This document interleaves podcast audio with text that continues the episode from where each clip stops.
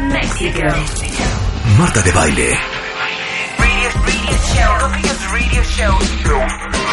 I'm better at this than you are. Transmitiendo desde la cabina de W Radio. Five days a week. W96.9. That's 900 minutes a week.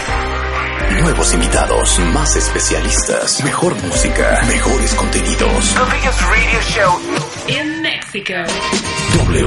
W96.9 FM. How do you do that?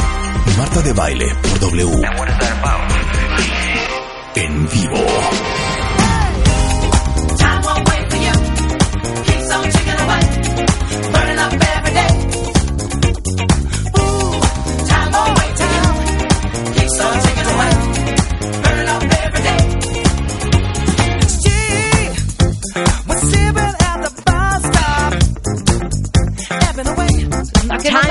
Era? No, no sabía cuál era, pero la amo, ¿eh? Es la mejor que rola de Yamiroquai para Gran mí. rola de Jamiroquai, cuentavientes.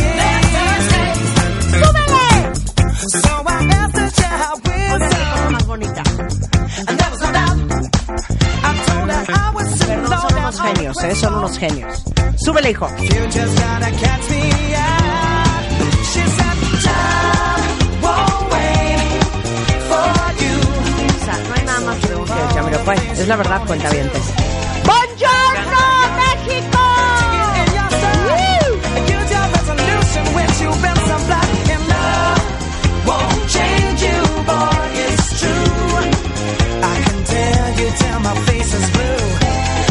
Every second screams, listen to your dreams. Increíble rola de Jamiroquai. Se llama Time Won't Wait.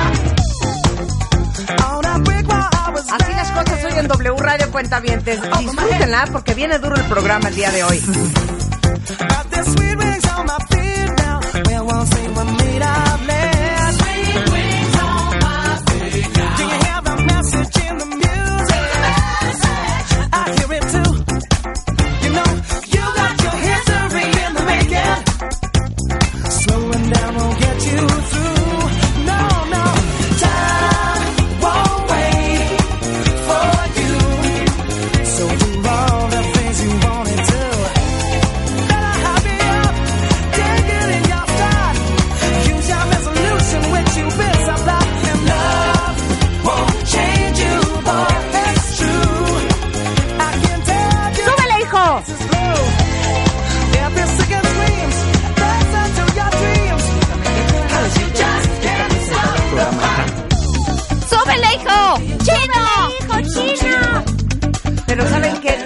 Emoción de escuchar Time Wait de Jamiroquai se va a acabar. Oigan qué bonito coro.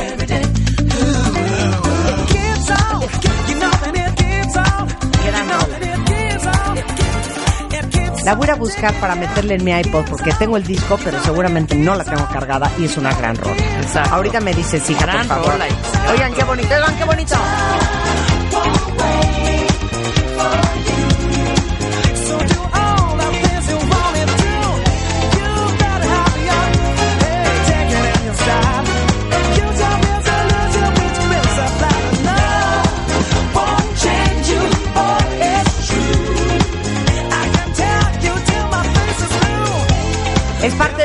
Dynamite de Jamiroquai por si la quieren rescatar. Se llama Time Won't Wait. Y se acabó la diversión. Ay. Ya llegó el doctor. Ya vamos a entrar a hablar de coágulos y sangre y cosas ahí. Cállate, Ay, cállate. pues es que sí. Pues ya llegó el doctor y en vez de una cosa alegre, unas tristezas con el doctor Manlio Fabio Márquez. Murillo. Ajá. Qué chistoso que se llames Manlio Fabio. Sí, somos homónimos. Son homónimos. Pero aparte le, le dieron al Bueno, clavo. ahora- ahora ¿Quién sí habrás nacido primero? famoso. ¿Manlio o tú? ¿Manlio o tú? ¿Por qué te pusieron Marta a ti? Mm, Marta. Mira, habían mi unos tía. animalillos ahí en Nicaragua No, que les decían Marta Martas. por mi tía, Entonces andaban ahí en Emelina los por mi abuela. Por eso soy Marta Melina. Ok, a mí Rebeca por mi abuela y por mi tatarabuela que también se llamaba del Rebeca. Pilar? Del Pilar por la hermana de mi papá, fíjate. Para que no hubiera Pilar. resquemor entre las familias, bueno, Claro. le ponemos el nombre de la abuela materna y el segundo nombre por la hermana paterna. De hecho, Marta, mi tía Marta, es mi madrina. Por eso me llamo Marta. Martita de baile. Marta Emelina de baile Ella es Marta de Baile. Mira, sabemos nuestros orígenes muy bien. Más que nada. Así debe de ser. Y sabemos de coágulos. Un poco yo sí, un poco, porque es que Mal- Fabio Márquez, el doctor, es cardiólogo y es especialista en arritmias, es miembro de la Sociedad Interamericana de Cardiología, es coordinador de la Alianza contra la Muerte Súbita Cardíaca y hemos estado hablando mucho con él del corazón, porque es increíble la cantidad de casos de mujeres con infartos, Así es. cada vez más. Y hombres, y que si los infartos entre más joven, más fulminante y más probabilidades de que te mueras. En fin, una serie de situaciones. Y más casos de gente joven que ya se infartó fulanito. ¿Y cuántos años tenía? 45. Claro. ¿O cuántos años tenía? 38. 32. Así es. ¿Cuál es el infarto más joven que has visto? El más joven que me ha tocado a mí de 32 años. es el más joven. los con- 32. Bueno, también. Tenía una gran carga familiar, o sea, genética. Y Más ya, sus había, teni- ya había pésimos, tenido un hermano con infarto y el papá también se había infartado. pero pon tú, en mi entonces, familia cero infartos. de, de entrada estás un poco protegida, pues, porque la mayoría de las enfermedades tienen un fondo genético y se van heredando. Pero También de por mi supuesto parte que si, cero infartos. si, si fumas, si tu colesterol Cero está fumamos, alto, cero no fumamos. haces ¿De qué estás ejercicio? Cero ¿sabes? fumamos, Entonces- cero tomamos, cero Bueno, tomamos. no hablemos Cero de eso, nos ¿no? Desvelamos. ejercicio diario, así es que ni vengas aquí a, a chamuscar, a echar la sal. Oigan, es que la última vez que viniste, Malio, estábamos hablando de las enfermedades cardiovasculares. No sé en qué momento, cuentavientes, acabamos hablando de los coágulos y de los anticoagulantes. Seguramente, y pido una disculpa al público que esté escuchando este programa, porque voy a tener que hacer una analogía. Pero creo que el único coágulo que hemos visto físicamente. Cállate, hija. Bueno, el, perdón. plup, el plup. El es- son los coágulos que algunas mujeres tenemos cada 28 días. Ese es el coágulo que yo recuerdo y conozco. Bueno, y es mucha, más, te lo conozco muy y bien. mucha gente Cállate. conoce, mucha gente conoce los coágulos que se hacen cuando uno se lastima, cuando uno se abre ¿Cuál la piel. coágulo es ese? Sí, coagula. Lo primero que hace para cicatrizar una herida es hacer un coágulo. Los coágulos, en términos generales, son benéficos. Los coágulos sí, pero el coágulo para de la que herida. no te desangres. Claro, pero el coágulo de una herida no se hace una cosita redonda, así gordita, Ah, no, no, no, como el coágulo de la menstruación. Claro, Perdón, lo que lo diga así, Totalmente cuentavientes. diferente, claro, por supuesto. ¿No? A ver, explica cómo se coagula la sangre. A ver.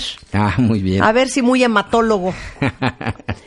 La sangre tiene unos componentes eh, en su interior que hacen que se vayan agregando compuestos que son como pequeños churritos, vamos a llamarle así, y esos churritos van disueltos en la sangre. Pero cuando estas sustancias se hacen que el churrito se pegue, entonces todos los churritos se pegan y se hace como una maraña de churritos y ahí es cuando se coagula la sangre. Y entonces la sangre pasa de estar en un estado completamente líquido a estar en un estado Le- sólido, tipo gelatina, exactamente, y eso es lo que constituye el coágulo. O sea, es como una mini presa para que no te desangres. Exactamente, esa es la función. Pero entonces, ¿cómo los churritos se dan cuenta? ¡Uy! Ya se abrieron las compuertas y está corriendo la sangre. Ah, porque en Vamos ese- a juntarnos. En ese momento que se abre Operación Muégano, Operación Muégano. Exactamente, hay una serie de señales intracelulares y celulares, entre las células se comunican liberando sustancias que le dicen a esos churritos, saben que tienen que pegarse. Esos churritos se llaman fibrinógeno, ya ese es el nombre más estricto, y ese fibrinógeno se convierte ya en fibrina, que ya es el churrito final que se junta con todos los demás churritos y hacen que se tape la presa. Un Y pequeño todo, dique. Todo este, exactamente, y todo esto se hace por sustancias químicas, es impresionante el que cuerpo son el mastique y los, y los tabiques para que uno no se desangre. Podrías entenderlo de esa manera, exactamente.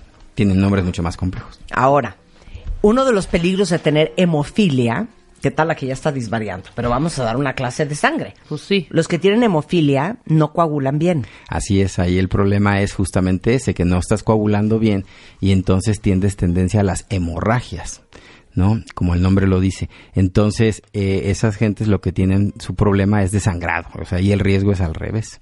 Ahora. No están coagulando. Ahora, ¿quién hace particularmente harto coágulo? Bueno, ese es al revés. ¿Eso de qué depende? Eso depende de ciertos factores intrínsecos de la persona que tiene tendencia a coagular mucho su sangre y por otro lado algunas enfermedades y algunas predisposiciones que hacen que la gente tenga ese coágulo. Por ejemplo, comentábamos en el otro programa acerca del infarto y yo les decía que tú podías tener la arteria medio tapada, vamos a decir un 50% de la arteria tapada con colesterol, pero un día de repente se hacía un coágulo sobre esa placa del 50% y ese coágulo, esa maraña, ese dique, como tú lo dijiste, acaba por tapar al 100% la arteria coronaria. Entonces, ¿qué pasa? Que de 50% de sangre tenías todavía la mitad del- de la irrigación, se bloquea al 100% y viene el infarto. Las células empiezan a morirse. Entonces, una predisposición es esa, que tengas ateroesclerosis en las arterias coronarias y eso favorece el coágulo. Otra predisposición en otro territorio completamente diferente, por ejemplo en las piernas, es que la gente se quede acostada mucho tiempo. Cuando la gente se queda acostada mucho tiempo ocurre una cosa que se llama éstasis, quiere decir que la sangre se queda estancada y eso favorece que la sangre se coagule. Entonces, por eso, cuando a alguien lo operan, lo tratan de levantar a caminar lo más rápido posible. eso? Claro, por supuesto. Ay, Manlio, usted sabe tantas De cosas. darte tus pasitos ahí en el cuarto. Por también. eso no has terminado de parir cuando ya te quieren levantar. Así es, exactamente, y te ponen las medias elásticas, esas que les molestan A un ver, ¿las montón porque están hinchadas, igual para aumentar la circulación de la sangre, en este caso venosa, para que no se quede la sangre estancada. Haz de cuenta que estás como exprimiendo las venas para que regrese la sangre al corazón. Pero igual en los aviones. Ah, claro, en los aviones es súper importante. Por eso ahora, si se han fijado en los vuelos, digamos, transatlánticos, ¿no? Que duran 13 horas, te, te ponen, tanto en la hojita que te ponen al frente del avión como en, el, en la pantallita, te ponen a hacer ejercicios con las piernas. Te dicen, primero, no se quede todo el tiempo sentado, procure caminar en el pasillo, este, levántese para ir al baño y si no, haga ejercicios con las piernas. Te, te piden que te pongas como de puntitas para que se mueva y, y para que hagas ejercicio con los gastrocnemios, que son los músculos gemelos que tenemos en las piernas, y entonces se muevan la sangre. Si no, ¿qué es lo que pasa? Cuando te quedas sentado mucho tiempo en el autobús o en el avión, cuando llegas a tu destino, ¿cómo llegas? Todo hinchado de las piernas. ¿Por qué? Ah, porque la sangre se estanca y entonces empieza a, a extravasarse, a salirse de los vasos y se hinchan las piernas. Pero eso no es ningún problema, es nada más estético. Lo malo es que aparte, se- si alguien tiene la predisposición, le puede hacer un coágulo en la vena. ¿Y qué es lo peor? Ese coágulo, cuando te levantas a caminar, se mueve de la venita, se va al corazón y del corazón pasa al pulmón y hace una embolia pulmonar, que es peligrosísimo, potencialmente fatal. Oye, perdón, no quiero asustar a nadie, pero ¿cuántos de ustedes van en un vuelo, se quitan los zapatos y cuando te los quieres volver a poner, ese No zapato no entra? Así es, imagínense eso, pero si tienes la predisposición genética o hereditaria familiar Claro. a hacer coágulos. Claro, ahora, ¿cómo sabes que tienes la predisposición genética? Bueno, la mayor parte de los casos ya alguien en tu familia tuvo o una tromboembolia pulmonar o algún otro problema de, se le llama embolismo, al hecho de que se haga un coágulo y se vaya, por ejemplo, a un riñón, que se vaya a un intestino, ¿sí? Entonces, cuando ya tienes ese antecedente, primer punto. Segundo punto, cuando ya te pasó. Hay gente que ya tuvo una pequeña embolia pulmonar, sobreviven sin ningún problema, pero tienen que estar toda la vida anticoagulados, esos están en más riesgo. Ok, pero si nunca nadie en tu familia ha tenido eso. Bueno, mi papá tiene flebitis. Mi papá Si tiene tienes flebitis. enfermedad venosa, como en este caso la flebitis, también te predispone a eso. Esas cosas son las que te predisponen. Si- ahora, si nunca lo has tenido, bueno, la probabilidad es baja, pero es mejor hacer los ejercicios, tomar mucha agua durante el viaje para que no te vaya a dar una embolia. Eso en el avión. Eso en el avión. No estar mucho tiempo sentado. Así es. Hacer ejercicios con las piernas como si estuvieras de, de Yo puntitas ya los estoy haciendo ahorita. desde ahorita. Sí, yo Exactamente. también. Oye, yo tengo una pregunta, doctor. No sé si la se la sepa. ¿A qué velocidad corre la sangre por nuestras venas? Uy, no la recuerdo en este momento. Pero es como tipo qué? O sea, será Pero es bastante rápido, porque ¿Es así como, nosotros la sangre tiene, la sangre tiene que, eh, tenemos 5 litros de sangre aproximadamente en nuestro cuerpo y cada minuto pasa esa misma sangre, da toda la vuelta al sistema circulatorio. O sea, échale Entonces cálculos. va muy rápido, va muy rápido. Sí, va rapidísimo. Pero entonces, para todo el cuentaviente de a pie, si nunca nadie ha tenido eh, temas de, de coágulos o trombos flebitis o trombos. flebitis, eh, y nunca les ha dado, ¿cuáles son las probabilidades de que tengan problemas de coagulación y cómo te das cuenta si tienes problemas de coagulación? Bueno, en primer lugar, de los dos problemas de, de coagulación que mencionaste, se dan cuenta uno por cosas diferentes. Si el problema es una falta de coagulación, la gente empieza a tener hemorragias, ¿sí? Por ejemplo, a lavarse los dientes o cuando tienen una gripa, luego luego empiezan a sangrar de la nariz y en algunos casos les aparecen unos puntitos rojos en la piel que se llaman petequias, que, o, o incluso moretones, que dicen, ay, es que no sé cómo me apareció este moretón. Entonces ese moretón es que no está coagulando bien, pum, y aparece el moretón en la piel. Si no hay una causa del moretón, hay que ir a revisar eso, ¿no? Porque puede ser un problema de falta de coagulación. Pero cuando vino de la nada. Pero Cuando la gente que se nada. moretea muy fácilmente. ah, no, eso nada más es fragilidad capilar, o sea, tienen Claro. mucha fragilidad de sus vasitos. O sea, es más bien que te salgan moretones de la así, nada. de repente, de la nada, sin, sin nada y el moretón grande, ¿no? Obviamente no una cosa pequeñita. Claro. Y el otro extremo opuesto es cuando la gente hace coágulos. ¿Cómo vas a tener la, la, eh, la molestia, el síntoma? Depende de dónde se haga el coágulo. Si el coagulito se hace en las venas, la vena se va, las piernas, perdón, en la vena de las piernas, la pierna se hincha. Luego, luego se pone dolorosa, te duele y puede cambiar incluso a la coloración, hacerse un poquito más oscura. Ok. Si la gente ya tiene varices, bueno, se van a ver las venas dilatadas, ¿no? Pero dime una cosa, la gente que tiene varices Sí. tiene problemas de coagulación. Sí, claro, esos son un factor de riesgo para hacer eh, embolias venosas, coágulos en la vena. O sea, nada de que, ay, es que no me gusta cómo se ven, déjense eso. Exacto, ahí lo estético es lo de menos. El problema es que lleva una insuficiencia venosa y puede haber una trombosis venosa profunda, que así se llama cuando se pone un coágulo grandote en las piernas y ese coagulote se puede ir al pulmón. Perdón que vuelva a regresar al tema de los coágulos durante la menstruación. Ese es el tipo de coágulos que nos es más familiar.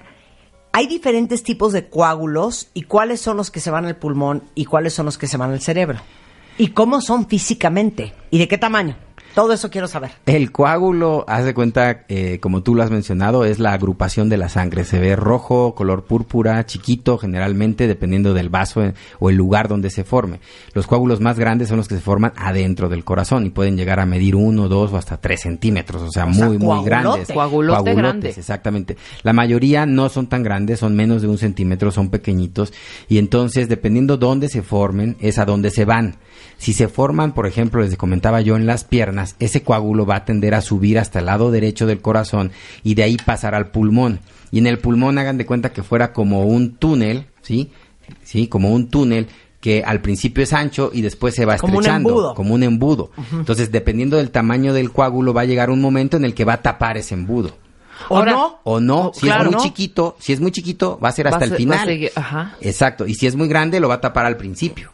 Y de eso va a depender el cuadro clínico. Si el, si el coágulo es chiquito y se va hasta el final del pulmón, no va a dar casi molestias. Y a lo mejor pasa desapercibido hasta que la persona tiene muchas de estas embolias. Eso se llama tromboembolismo crónico. Eso es lo que te iba a preguntar, doctor. Si ese coagulito de la nada está danzarín, o sea, el síntoma es hasta que se te hincha la pierna o tienes ese dolorcillo. Exactamente. Pero si, por ejemplo, el coágulo em, es al in- se tapa al inicio del embudo, o sea, al principio de donde le llega la sangre a todo el pulmón, entonces sí se puede morir un pedazo del pulmón, eso se llama infarto pulmonar y eso duele, provoca falta de oxigenación, falta de respiración, la gente no puede respirar y es un problema muy serio. A veces hay que entrar y destruir el coágulo. Ahora inclusive. mira, le pasó eso. ¿Qué? Vive ahorita, gracias a Dios y todo súper bien, pero estuvo casi dos días con, tapa- con la embolia ahí. Igual, le hicieron una operacioncilla, chiquita, menor, pero nunca supo que tenía ese coagulito y de repente empezó a sentir, primero, sus síntomas fueron taquicardia, dolor en el tórax impresionante y dolor en una pierna. Exactamente. Y, es el y cuadro. dijo, ay, bueno, ya se me quitó y se le quitó de cuenta un te día y duele el donde día, se, donde se hace eh, el trombo en la pierna y luego cuando se va al pulmón te duele el pulmón, te duele el pecho y el corazón trata de responder aumentando la frecuencia cardíaca. Entonces te dan palpitaciones y tienes taquicardia. Claro. Pero, perdón, cuando duele el pulmón, ¿duele en el pecho o duele en la espalda? Puede doler dependiendo dónde Puta. sea, en el pecho, en la espalda Dios o de un costado. Habitualmente es de un costado. Fun fact, fun fact. Si ustedes estiran todas las venas, todo el sistema de arterias, arterioles, capillaries. ar- arteriolas. Yo voy a decirlo en inglés. Vessels, Vasos capilares, arteries, las arterias, arterioles, arteriolas, capillaries, capilares, venules, bueno, vénulas. las vénulas y las venas Sí. medirían 60 mil millas. Uh, Esos No, son más hazme o una menos. nota al metro, hombre. Pues haz de cuenta 125 mil kilómetros. ¿Qué? Para que veas. Para que Sí, veas que tenemos un universo en nuestro cuerpo. Es maravilloso. Es muy Cuidémoslo. fuerte. Sí, Cuidémoslo. es un hecho. Ok, continuemos, doctor, con nuestras clases de coágulos. Este, regresando del corte, si tienen cualquier pregunta, cuentavientes, mándenos un tweet arroba Marta de Baile, un mail a radio arroba martadebaile.com o en Facebook en De Baile Oficial. Y ya volvemos a hablar con el doctor Manlio Fabio Márquez, que es cardiólogo, sobre los coágulos en el corazón. Ya hablamos del tamaño, regresando vamos a hablar de si hay diferentes tipos de coágulos y cuál se va a dónde. Regresando en W Radio. Abrimos la cuarta convocatoria. Enchúlame el changarro 2018 con Scotia Bank. Más de 4.000 emprendedores. 4.000 emprendedores. Solo ganador. Enchúlame el changarro. 2018 con Scotia Bank. Tú pones el negocio. Nosotros, nosotros lo transformamos. Crecer más. Crear más. Vender más. Enchúlame el changarro. Por W Radio. Número de autorización. TGRTC. Diagonal 1624. Diagonal 18. Marta de baile en W. 96.9. Estamos de regreso en W Radio platicando con el doctor Manlio Fabio Márquez, es cardiólogo. Él es, eh, miembro de la Sociedad Interamericana de Cardiología y estamos hablando de los coágulos en el corazón y en el pulmón. ¿Cuáles son los tamaños? Si hay diferentes tipos de coágulos y a dónde se va cuál. Entonces, arráncate, Manlio. Muy bien, pues ya comentamos eh, los coágulos que se originan de las venas que se van al pulmón y el otro grupo importante de coágulos son los que se originan en adentro del corazón, pero en el lado izquierdo, específicamente en la aurícula izquierda. Esos coágulos generalmente se provocan por una arritmia que se llama fibrilación auricular. Cuando algunas personas tienen esta arritmia, la sangre no circula bien por esta aurícula izquierda, se queda como estancada. Y se hacen coágulos, generalmente te comentaba yo, pequeños de menos de un centímetro, pero el problema es que del lado izquierdo del corazón sale la aorta y de la aorta las carótidas que van a, a llevar la sangre al cerebro. Si en algún momento ese coágulo tapa alguna de las arterias del cerebro, en ese momento puede venir un infarto cerebral. Espérate, para ahí, para ahí. Ok, si los coágulos en la aurícula izquierda del corazón, ¿qué tal como nos vamos a volver unos profesionales? Son menos de un centímetro. Dame el tamaño de las arterias del corazón, de la, de la aorta. No, de las del cerebro sería. Ok, pero pasa el, Para, el- no, pasa perfecto. Por la, la aorta mide 3 centímetros, o sea, por ahí pasa perfecto. Por ahí va a pasar Y luego perfecto. las carótidas deben de medir uno y medio, o sea, pasa Sí. también súper bien. No sé exactamente cuánto, pero pasa muy Sí. bien. El problema es cuando ya llega a los vasos del cerebro, que esos sí son todos menores de un centímetro. Y entonces Ahí es donde se atora. se atora, exactamente. Entonces te tapa una eh, vasito de una arteria del cerebro, no le llega sangre a la zona que debería de irrigar esa arteria y las neuronas se mueren. ¿Y qué sientes? ¿Cuáles son los Ah, síntomas ese de es que el se te fue famoso un EBC cerebro? o enfermedad vascular cerebral o accidente cerebrovascular, tiene muchos nombres, que es cuando la gente se queda sin poder movilizar el brazo y la pierna de un solo lado, que ustedes lo han visto, que de repente, a lo mejor con, con alguna familiar o algo, que dicen dejó de hablar, se le puso chueca la boca y se le paralizó la mitad del cuerpo, así te dice la gente. Ajá, exacto. Eh, pero es que esas arterias son que 4 o 7 milímetros Son chiquititas. comparados con la aorta, que es la arteria más gruesa, que tiene 2.5 A tres, centímetros, más o, sea, menos. Por ahí a tres. pasa perfecto. Claro. y- Pero allá arriba se atora. Y entonces la consecuencia aquí es una, una consecuencia neurológica. Ahora, ¿qué pasa? El cuerpo inmediatamente trata de deshacer ese coágulo. Hay una reacción inmediata, echas a andar una serie de mecanismos para tratar de acabar con ese coágulo que aquí está en forma innecesaria. Si lo logras deshacer rápido, se recuperan las células del cerebro. Les vuelve a llegar sangre y vuelven a vivir, vamos a llamarlo así. ¿Y qué pasa? El paciente se recupera de ese problema de falta de movimiento del brazo y de la pierna, de un solo lado. Esos son coágulos que arteriales. arteriales que se están yendo al cerebro. Y entonces cuando la- el paciente se recupera, se llama ataque isquémico transitorio. ok. Así le llaman. No, espérate, espérate, espérate, espérate. Porque ¿Pero dañó algún esta- órgano? Cállate. Perdóname, pero ese Cállate. transitorio sí puede dañar que no sea reversible. Exacto, ya cuando es No. Es No, no. infarto. Cuando no, se revierte no, es infarto. Es No, no, no, ok. un segundo. Aquí hay una emergencia grave. ¿Qué? Hace poco que estuvo el doctor Erwin Chiquete, que es neurólogo, Manlio, estuvimos hablando de la gente que padecemos de migraña. Y alguna vez a mí me dio un ataque de migraña tan cañón que empecé a hablar en lenguas. Y un neurólogo me dijo que era un ataque isquémico cerebral transitorio. ¿Qué me estás diciendo? ¿Que se me fue un coágulo al cerebro? No, son cosas completamente diferentes. Lo que pasa es que Explica bien. La dos. Puede llegar a afectar Ajá. a las células neuronales, justo como te pasó a ti, y las células dejan de funcionar, Sí. pero no porque Significa que se me no fue un significa que haya al un coágulo cerebro. ni nada por el estilo. De hecho, el diagnóstico diferencial es ese, con un ataque isquémico transitorio, es decir, con que no haya una embolia. Pero la mayor parte de los casos, como el tuyo, es benigno, es solamente asociado a la migraña, se quita la migraña y se recuperan 100%. Claro. Entonces, hay ataques isquémicos El cerebrales ataque isquémico transitorios. transitorio es el que sí es secundario a un coágulo. El tuyo no fue un ataque isquémico transitorio, fue una migraña, recibe un nombre muy específico, que Sí. no lo recuerdo ahorita en este momento, Ok. este que es la migraña que se asocia con datos tipo aca- ataque isquémico transitorio, pero no es un ataque isquémico transitorio. Gracias, qué bueno que ya nos diste paso. Ok, estos son los coágulos arteriales. Ahora, hay otros coágulos, cuentavientes, que se llaman coágulos venosos.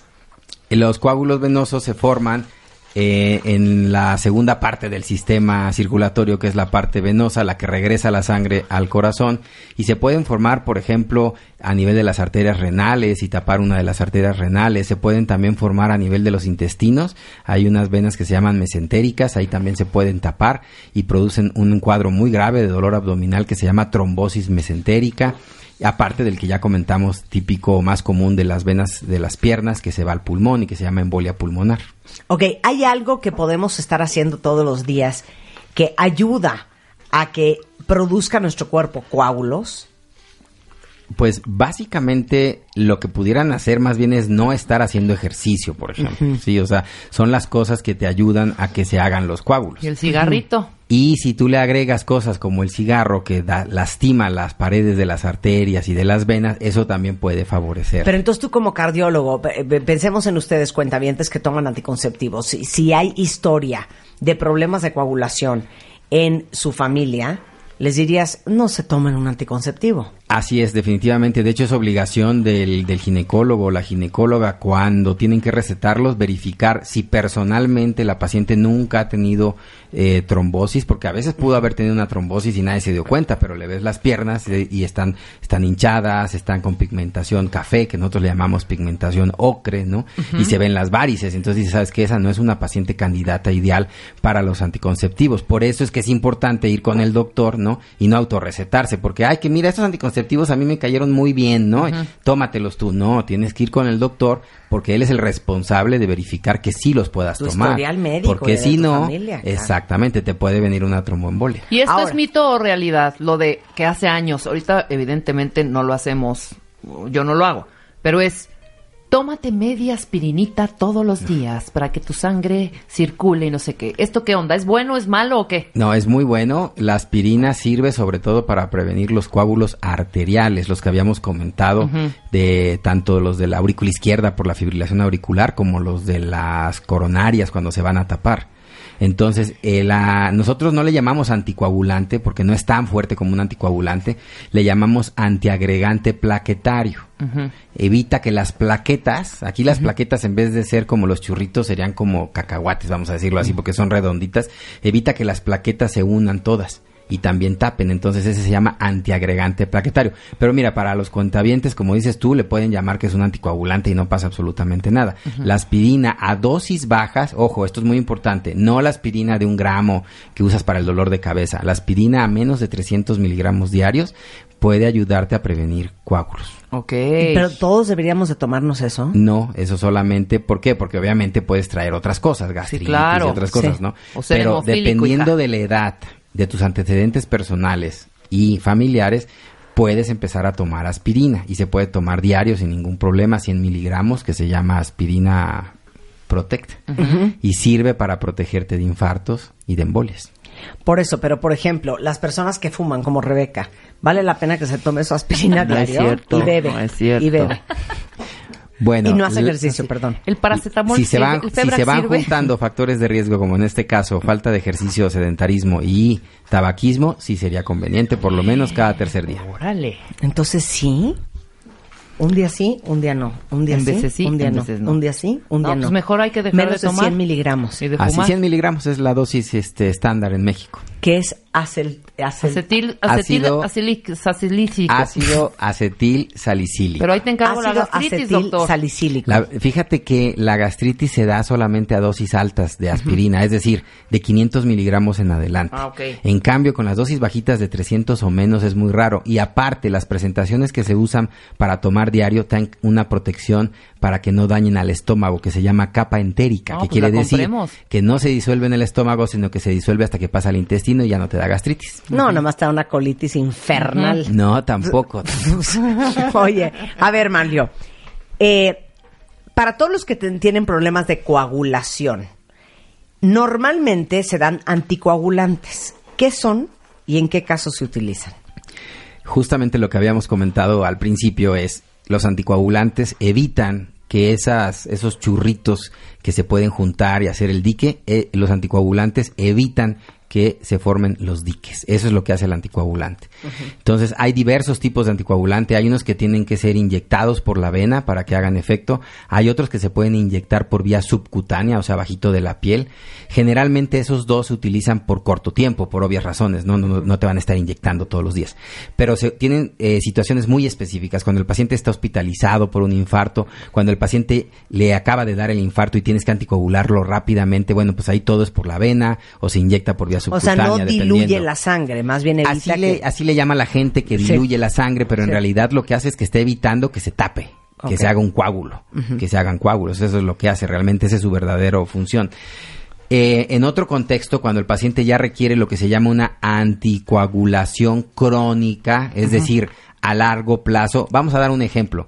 Imagínate que a tu tía le dio una embolia pulmonar. Y tu tía tiene que estar entonces anticoagulada durante los próximos seis meses para evitar que le vuelva a dar la embolia pulmonar. Entonces ahí pues ya no va a ser inyectado, sino que se dan anticoagulantes tomados. Esos se llaman anticoagulantes orales. Y hay de dos tipos.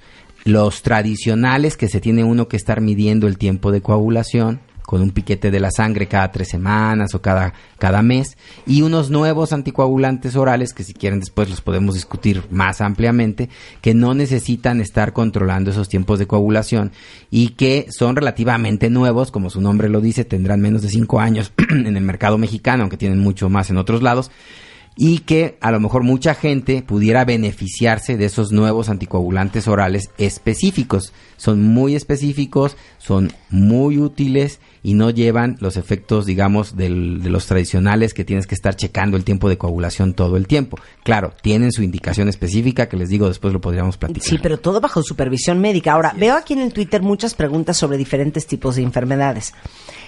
¿Tú puedes hacernos una lista de enfermedades que jamás asociarías con problemas de coagulación que casi siempre vienen de la mano? Sí, por ejemplo, algo que uno nunca pensaría, ¿no? Digo, ya te dio un cáncer, ¿no? Pues ya dices tú con eso es suficiente, ¿no? Y resulta que el cáncer, algunos tipos de cáncer obviamente predisponen a la trombosis, predisponen a la formación de coágulos. Obviamente ahí tú Así se llama, trombosis, es la predisposición, de hacer coágulos. de hacer coágulos. Entonces, algunos tipos de cáncer predisponen a eso. Otra, por ejemplo, te, te van a operar de una rodilla o de algo y entonces te quedas inmóvil, te quedas inmovilizar. Entonces al ahí principio. favoreces la éstasis, que se quede estancada la sangre y te dé eso. Algunas enfermedades inmunológicas, por ejemplo el lupus eritematoso sistémico o el síndrome de antifosfolípidos, que son muy específicas, pero a la gente generalmente tiene muchos dolores articulares, con mucha inflamación, con mucha artritis, y ya fueron diagnosticados con esa enfermedad. Eso predispone a la formación de trombos o de coágulos. Diabetes, hipertiroidismo, hipotiroidismo. Más que nada principalmente la hipertensión y la diabetes mellitus. Serían enfermedades que uno no pensaría que se asocian con coágulos y sí se asocian con coágulos, son factores de riesgo para provocar trombos. ¿Quién ve la trombosis? ¿Un cardiólogo o un hematólogo? Habitualmente la pueden ver los dos. La verdad es que depende del contexto. Si el problema es, por ejemplo, un cáncer, lo va a ver el hematólogo definitivamente. Si el problema fue un infarto del corazón, lo va a ver el cardiólogo. Si el problema fue una embolia pulmonar, inclusive, la va a ver el hematólogo. De hecho, el 13 de octubre, aprovecho para comentarles a todos, A se va a celebrar el Día Mundial de la Trombosis. ¿Y por qué se va a celebrar el Día Mundial de la Trombosis? Precisamente para alertar a toda la gente de todas estas enfermedades y condiciones que te predisponen a tener un coágulo. Y este Día Mundial de la Trombosis no lo hace nada más un cardiólogo o un, o un este, hematólogo, lo hacen todos, el cardiólogo, el hematólogo, el, el neumólogo. ¿Por qué? Porque afecta a muchos órganos donde puede haber la trombosis y la mayoría de estas especialidades necesitan conocer y tratar estos coágulos y conocer de anticoagulación. Ok, ahí te va otra pregunta. Para todos los hipocondriacos, este, en- a nombre de todos ustedes, hago la siguiente eh, duda. Manlio, ¿hay algún examen que uno se pueda hacer para ver cómo estás coagulando? Así es, básicamente se hace una biometría hemática donde se miden las plaquetas, estas bolitas que yo les había dicho que son las que se pueden juntar. Bueno, es muy importante conocer tu número de plaquetas. Y dos, hay unas cosas que se llaman tiempos de coagulación. En cualquier laboratorio tú vas y les dices, ¿me puede hacer unos tiempos de coagulación? Son de dos a tres estudios básicos donde se mide en cuánto tiempo coagula tu sangre. Pero ¿cómo le hacen? Ah, pues te ¿Cómo sacan es un, ese examen? Te sacan un piquetito de sangre y ellos en el laboratorio lo someten a diversas pruebas con sustancias químicas y ven en cuánto tiempo coagula tu sangre o en cuánto tiempo termina de sangrar. Y entonces te dan cosas ya muy específicas que se llama tiempo de sangrado, tiempo de protrombina y tiempo de tromboplastina parcial activada. Y esos valores cuando están fuera del límite normal, fuera del intervalo normal, que luego acostumbramos decir rango ya por una mala extensión de, de- de la palabra, pero bueno, fuera del intervalo, ese es que estás o sobre anticoagulado o mal anticoagulado. Entonces son dos, biometría hemática Biometría para hemática checar y plaquetas tiempos de coagulación. y tiempos de co- coagulación. Con esos dos es suficiente. Ok, perdón. ¿A partir de qué edad vale la pena hacérselo y bajo qué circunstancias? Normalmente, a partir de los 45 años, a menos que hubiese algún antecedente familiar de alguna trombosis o tromboembolia, etcétera, etcétera, o que tú ya hayas tenido un problema. Si no, a partir de los 45 o 50 años, en los famosos chequeos que se hacen, ahí vienen el tiempo de coagulación o los tiempos de coagulación y la biometría hemática, y con eso te puedes quedar muy tranquilo de que por ahí no tienes ningún problema. Ahora, siguiente pregunta. ¿Puede algún cuentaviente que te está oyendo, Rebeca, yo o tú mismo, tener ahorita un coagulito dando vueltas en nuestro cuerpo y no estar enterados? Sí, sí pudiera ser, pero un coágulo muy, muy, muy, muy pequeño, número uno.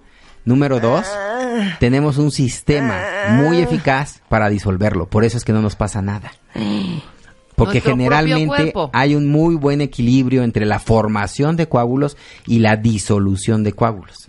El problema es cuando ese equilibrio se rompe por algún motivo y entonces el coágulo se sigue formando, no solamente es un coagulito, sino que se va haciendo un coagulote y tapa algún lugar, ya sea una arteria o una vena. Ahora, otra pregunta.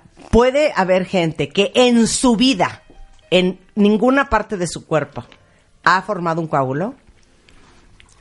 Bueno, no, porque siempre necesitamos, el cuerpo siempre se está reparando. No, de los cosas. que da vueltas, Ah, de los de que los da que dan vueltas, y eso no, no, no, no, no.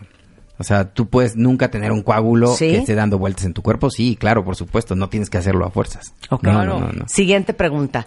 ¿No hay nada que nos podamos tomar aparte de la aspirina? Danos un, un té de un té de boldo, este, un poco de jengibre rayado, algo para estar al tiro. No, mira, eh, eh, una me- recomendación. mencionas un punto muy importante porque desgraciadamente, como son muy pocas las cosas que sí verdaderamente sirven, como los antiagregantes plaquetarios y los anticoagulantes, mucha gente eh, busca alternativas, ¿no?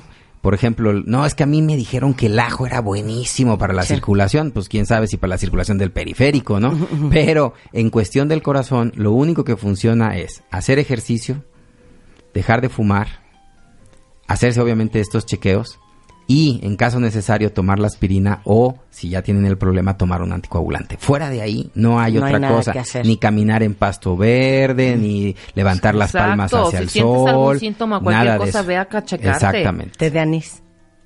Tampoco, Marta. No, no. Tú estás como la gente de necesita te mi de gordolobo. Queremos- ahora, Te de Ey. gordolobo.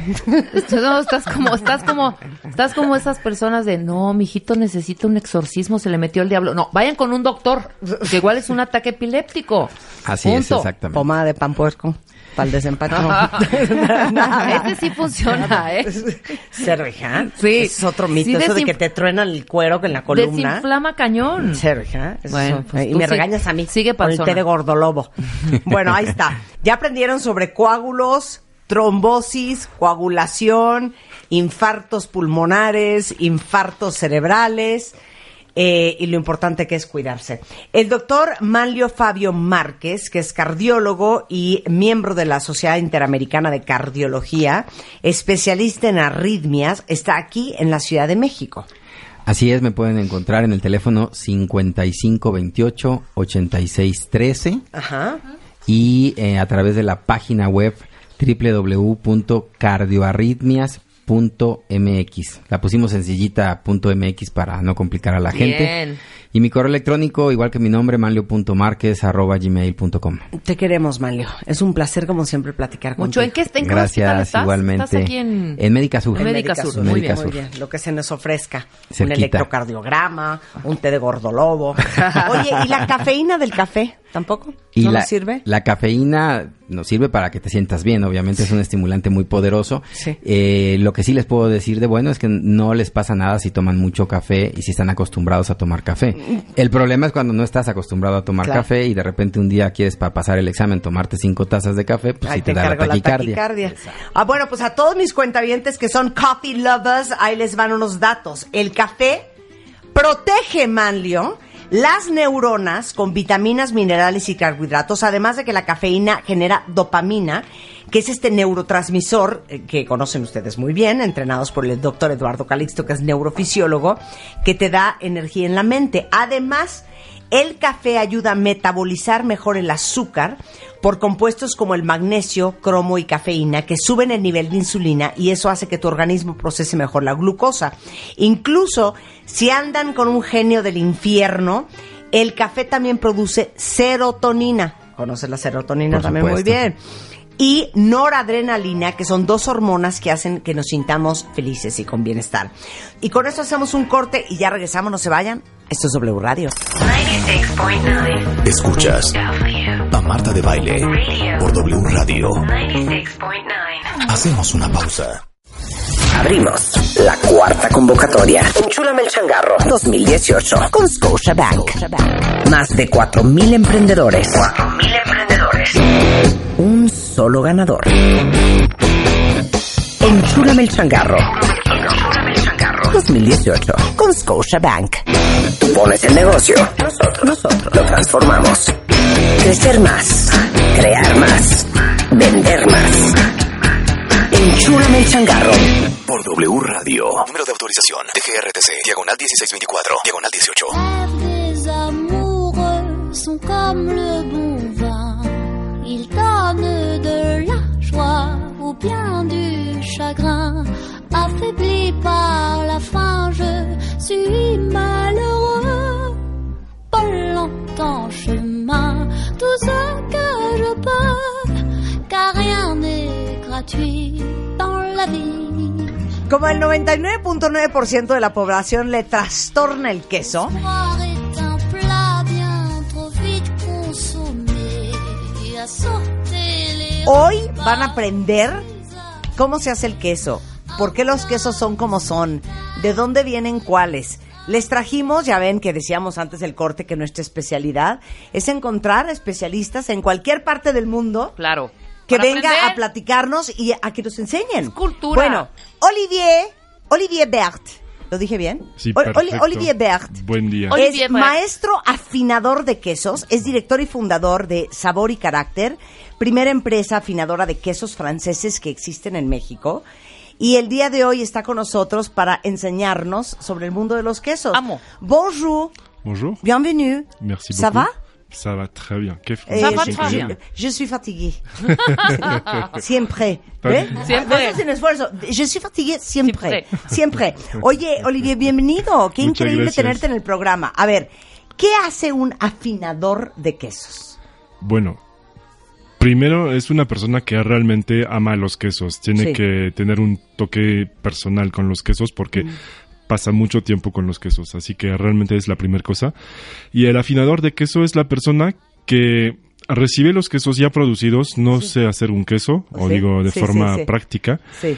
Pero este mm, mi trabajo es recibir los quesos Sí. todos Ajá. y añejarlos, este guardarlos en cava y darles este la buena evolución para que para el cliente final esté en su punto óptimo, que no se sobrepase de sabor, que no se sobrepase de intensidad, que no se que no se reseque, que no cambie color, que no le cambie la forma. Mi trabajo es cuidarlos, un poco como un maestro de escuela. Sí. No hace los niños, sino que este los ayuda, los toma en un A estado. crecer correctamente. Es. Claro. Oye, pero ¿dónde, estudia, ¿dónde se estudia para ser afinador? ¿Y cómo es este término en inglés o en francés? Eh, en francés es affineur. Y básicamente es este. El queso, como el cuerpo humano, es hecho de, de, de mucho líquido. Y entonces, este, afinar un queso es ayudarle este, a bajar de peso, entonces a perder agua. Y entonces lo ayudamos con el tiempo a, a ponerse más fino, a ponerse más este, concentrado en sabores. Y entonces la tarea es jugar con la humedad, jugar con la circulación de aire, jugar con la temperatura para hacer que vaya mejorándose y bajando de poco de peso, pero en buena condición. No así como un- una dieta súper intensa que bajas 20 kilos en dos minutos, Sí, sí, sino sí. que realmente es con los días y cada día vas mejorando tu, tu, tu baja de peso. Es igual con los quesos. Pero entonces me, me está entrando una preocupación espantosa. ¿Cuál? Porque yo creo que la mayoría de todos nosotros, cuando compramos queso, lo compramos A en el súper, B en el Costco o en el Sam's. Que son súper. C, C en, en, eh, pues, en un deli. eh, e en la calle, eh, no de una camioneta. Soriana, Superama, cualquier sí, sí, super, sí, super. en el en el en el carrito del tianguis, Ajá. ¿no? O, en un tianguis, perdón, en un o en el sobre mercado, ruedas, en el claro. mercado también. Y todos esos quesos están afinados. Vaya, la pregunta es buena. Este, todos son producidos. Este, la forma con- como son producidos impacta muchísimo. Por ejemplo, este, si es un queso que es producido de forma industrial, que lo compras en la calle o que lo compras en un súper, Sí. sigue siendo un queso industrial. Sí. Y para añejar un queso industrial es difícil porque ellos pastorizan la leche y entonces matan todas las bacterias del queso para agregarle después otras bacterias que pueden controlar y que tengan una mejor vida de anaquel y una mejor estandarización de sabor y de básicamente que, que viva mejor en anaquel en un súper. Claro. Esa es la temática. Este, luego si compras un queso de rancho este cuando te vas este de fin de semana a Valle Bravo, Sí.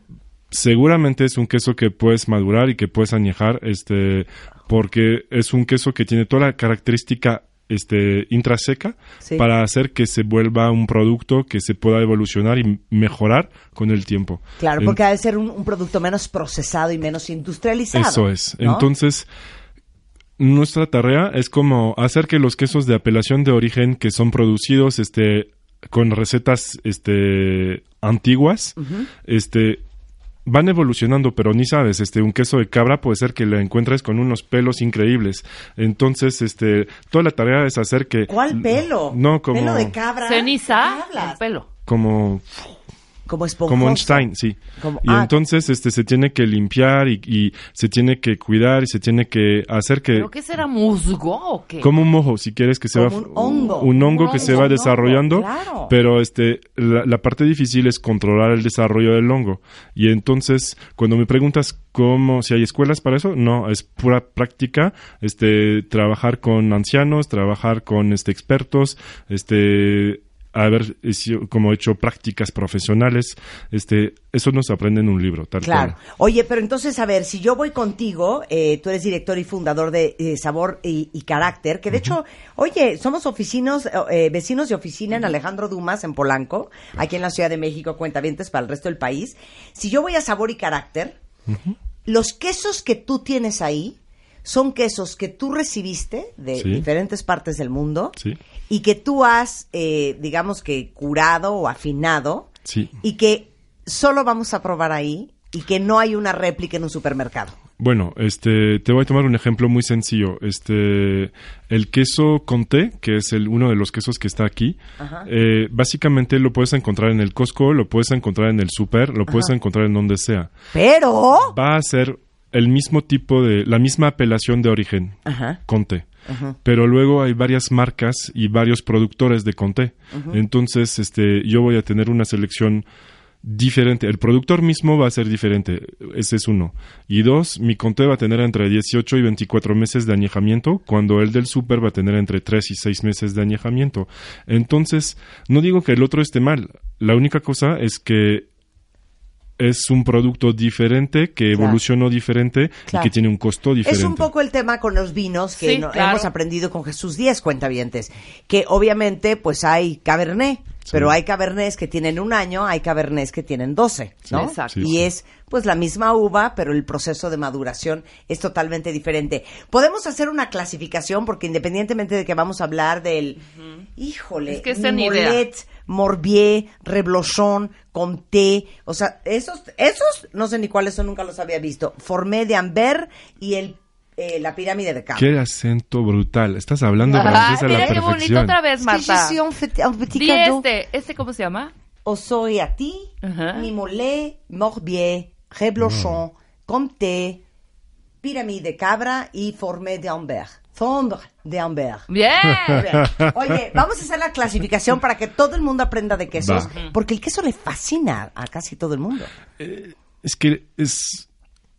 En Estados Unidos dicen que el queso es como una droga. Este, no sé si se puede considerar como una droga, pero sí podemos ser adictos a los quesos. O sea, ahora sí que a que no puedes comer solo uno. Sí, claro. A ver, las clasificaciones, ¿cómo se clasifica el queso? Aquí tengo clasificación por contenido de grasa. Eh, bueno, lo puedes ver de una forma muy científica y verlo con contenido de grasa. Por lo personal, este, los voy calificando, este, por tipo de pasta. Entonces, este, por ejemplo, tienes los quesos como este Fondambert, que es como hace parte de la familia de los quesos azules, dentro del cual puedes tener el Roquefort, el Fondambert, este, el Stilton, el Cabrales, un montón de, de quesos, este, A ver otra vez, ¿qué familia es esa? la, la familia de los quesos azules. De los Blue quesos cheese. azules. Son Sí. blue cheese, o Sí, sea, el queso los azul. blue cheese. ¿Qué otro? Eh, y en esa línea puedes tener el Fournambert, el Roquefort, puedes tener el Stilton inglés, puedes tener el Cabrales español, puedes tener el, el no sé, Gorgonzola. Digo, Sí. es, el mismo hongo Ajá. y es el mismo proceso de, de maduración para esos quesos. Entonces, esa es una familia. Qué bueno que me hablas de esa familia, porque fíjate que a mí Ese una no te familia gusta, con hongo, no. A mí, yo a mí amo me dicen que, porque es muy de ensalada el queso azul, ¿no? Le, le Sí. echan mucho a las ensaladas. mucho blue cheese. Es fuertísimo. Ok, segunda clasificación. Eh, tienes este la, la- que no traje hoy, pero Sí. tienes la familia de los este quesos que tienen como humo, como el camembert, el brie. Ahumado, ajá. No, que no es ahumado, que realmente como es un el mismo hongo del camembert. Ajá. Entonces tiene esa- esta costra blanca. Arriba, claro. Y entonces este son de pasta de, de corteza floreada se llama y entonces tienes el camembert, tienes el brie, tien- salud, tienes este una eh, qué más este los quesos como triple crema es- es- todos esos son de la misma familia del- del- del- de, la cos- de la corteza con, con moho luego tienes los quesos de pasta lavada. Este eh, puede ser lavados con agua salada pueden ser lavados con aguardientes pueden ser lavados este bueno con muchas opciones. Y entonces estos son quesos como el pont l'évêque como el époisse como el, el el reblochon, bueno, es- esa es otra familia de, de quesos. Esos son Eh, los lavados en sal o en alguna otra cosa. Sí, Sí. costra- corteza lavada. Esos son más difíciles. Corteza Esos sí no te conozco, te conozco ninguno de los que dijiste. Claro que sí los conozco. Sí, el l'évêque, el cuadradito que encuentra... eh, Pone de- Beck. Ponle bec. Sí. Ponle bec. Sí. De hecho, en la tienda tenemos. Em, luego tienes otros quesos, este, como, bueno, los puedes clasificar también por tipo leche. Por ejemplo, este, los cabras, puedes tener toda la familia de los cabras, que sea de los quesos frescos a los quesos maduros. Ajá. Eh, oveja, ahí tienes este el oso irati que trae aquí, eh, pero tienes este los manchegos de, de 100% oveja, tienes, bueno, una, es una clasificación que puede ser útil porque, por ejemplo, hay gente que es alérgica a la proteína de leche de vaca y entonces se pueden enfocar más a la cabra y a la oveja. Claro. Sí. Y entonces, eh, por ejemplo, mujeres que están lactando, este, a lo mejor se les es difícil, este, para, para la lactancia comer co- eh, proteína de, de vaca y entonces es más fácil para los bebés digerir este proteína leche de cabra. de cabra o, o oveja que es más chiquitita más fina. Em, entonces puede ser interesante como clasificación y luego tienes los quesos este de, de pasta prensada. Ese es como el el laguiol que está aquí, que realmente viene como, la cuajada viene prensada eh, y ahí de, de ahí empieza la que se reseque. Son las, las familias que, que podemos encontrar. Y entonces, ¿y dónde entra la familia de él? Un Oaxaca, un queso panela. ¿De los exóticos? Ajá. ¿Eso en Eh, qué entra? ¿En quesos frescos? Em, bueno, hay varias cosas. La primera es que de esos quesos ya los puedes añejar también. Entonces, no necesariamente son quesos frescos, pero consideras el lococingo, que es esa bolita de, de- de queso, que Ah, es claro, de, Chiapas. Eh, bueno, lo puedes consumir fresco, pero también lo puedes añejar. Entonces, este, no forzosamente entra este, en, la, en la familia de los frescos. Fa- fresco en sí no es una familia. Fresco es un, es un tipo de evolución. Entonces, es un queso joven y se puede a lo mejor añejar. Eh, bueno, no sé si alguna vez este, olvidaron este una bola de Oaxaca en su refrigerador, eh, pero realmente cuando es maduro es excelente. Este, pero Híjole, es que fíjate qué chistoso lo que es Sí, el gusto. y lo que estás- ya lo cuando que se diciendo, madura y ya sabe como a qué sabrá, como, como ácido, como como como fermentado. como más a vaca. Sí, Sí, como claro. más fermento, claro. Ahí como- ya no me Como gusta. leche cortada. A mí ya no me gusta. Claro, es que yo creo que entonces los quesos más fuertes Sí. son los quesos más fermentados o más añejados. Los quesos más fuertes son los quesos más añejados. Digo, un queso maduro es intenso. Luego hay quesos intensos que no son maduros. Hay quesos intensos que son intensos desde, el- desde un inicio. Un queso azul es intenso desde, Sí, su, desde- desde Claro. el bebé. inicio. Sí, no, es que yo no soy de Es bebé, intenso. yo me encanta. No, no, no, una Entonces, cosa ningún queso se echa a perder. O sea, puede estar Porque yo sí he tenido ahí. ya el pedazo de, ya sabes, este, te voy a decir cuál compra, cuál le fascina Juan, seguramente sabes cuál es, se llama el que, que, que, Cambosola, El cambo solo. el Cambosola. Y entonces ya al ratito, cuando vuelvo a abrir el, el- el cajón, ya veo el Cambosola con unas, con una- unas cosas verdes encima, y entonces yo ya lo tiro. No, pues puedes cortarle lo verde. Con moho verde. Bueno, aquí es muy personal. Este, hay, hay varias cosas que saber. Este, cuando compras un queso, digo, para añejar un queso es más fácil añejarlo de for- cuando es una pieza completa. Por ejemplo, Sí. este, una cuando no se oxida, cuando sigue siendo una pieza completa, ahí se puede añejar. Al momento que se abre, ya este Entra el aire, claro. entra el aire y ya entra ya el proceso. perdió muchas, muchas características. Eh, no perdió característica, pero se tiene que comer ya. Se oxida. se Entonces, oxida. este, a partir de ahí, em, vamos a decir que el tiempo de vida del queso es totalmente diferente. Y en ese caso, cuando es en un refrigerador, no es, no es en un refrigerador para añejarse, es un refrigerador para conservarse este frío para que se pueda conservar dos semanas, tres semanas a lo Es máximo. horrible cuando haces una reunión, compras y vas a hacer quesos y vinos Claro. y compra, porque realmente hay algunos que no son baratitos, ¿eh? Unos quesos. Claro que no. Compras el piezón, ahí se queda. Sí. Y ahí está en el refri, seis meses, tu trozo de 500 pesos. Sí. ¿no? Que es horrible, es horrible Te duele. abrir y decir, chin, te has hecho a perder, ¿o Pero qué ¿por qué hago?". lo dejas seis meses? Pues Es la- porque ya nadie lo probó, se nos olvida o ahí se queda, ¿me entiendes? Ya no Claro. lo vuelves a sacar, esa Claro. es, Es que- la bronca.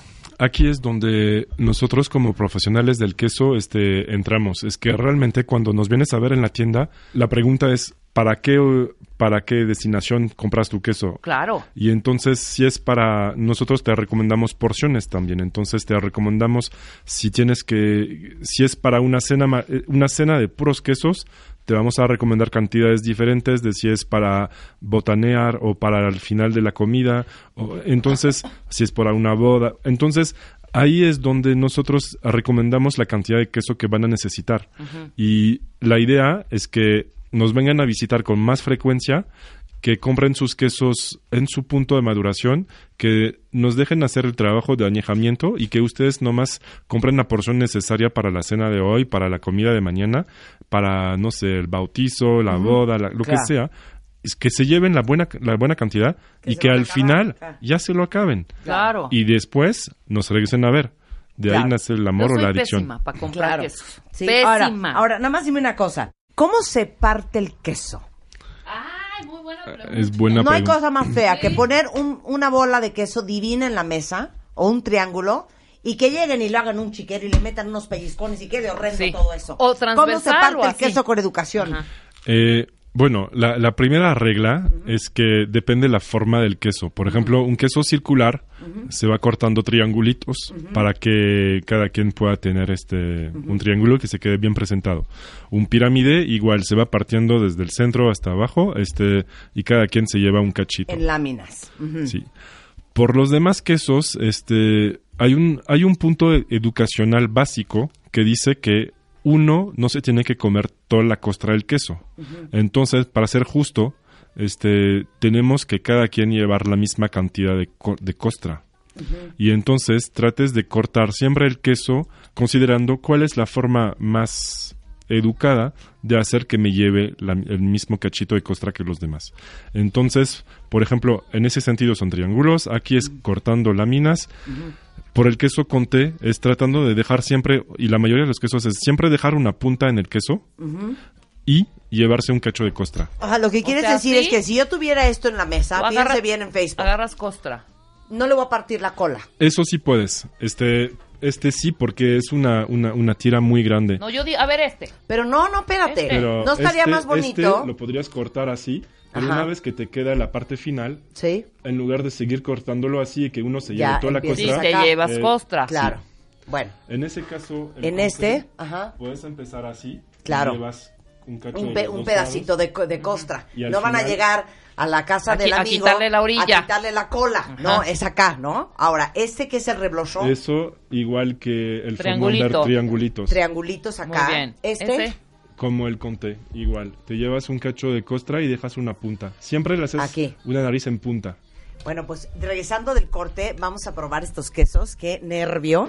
Pero sepan que encuentran a Olivier aquí en la Ciudad de México. Si aman el queso y quieren probar de veras quesos muy bien afinados, están en eh, en Alejandro Dumas 125. Regresando, cata de quesos en W Radio. No se vayan.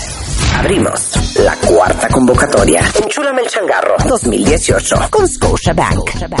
Más de 4.000 emprendedores. 4.000 emprendedores. Un solo ganador.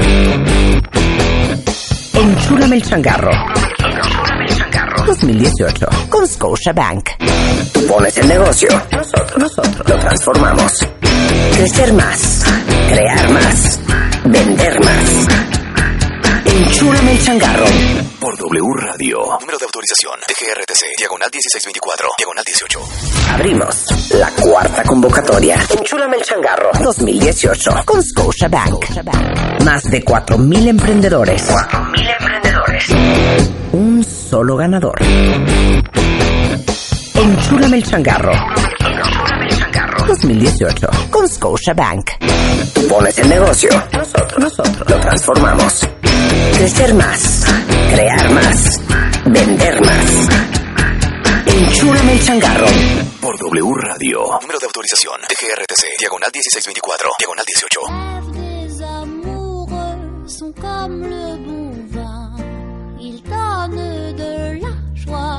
Du chagrin. Affaibli par la faim, je suis malheureux.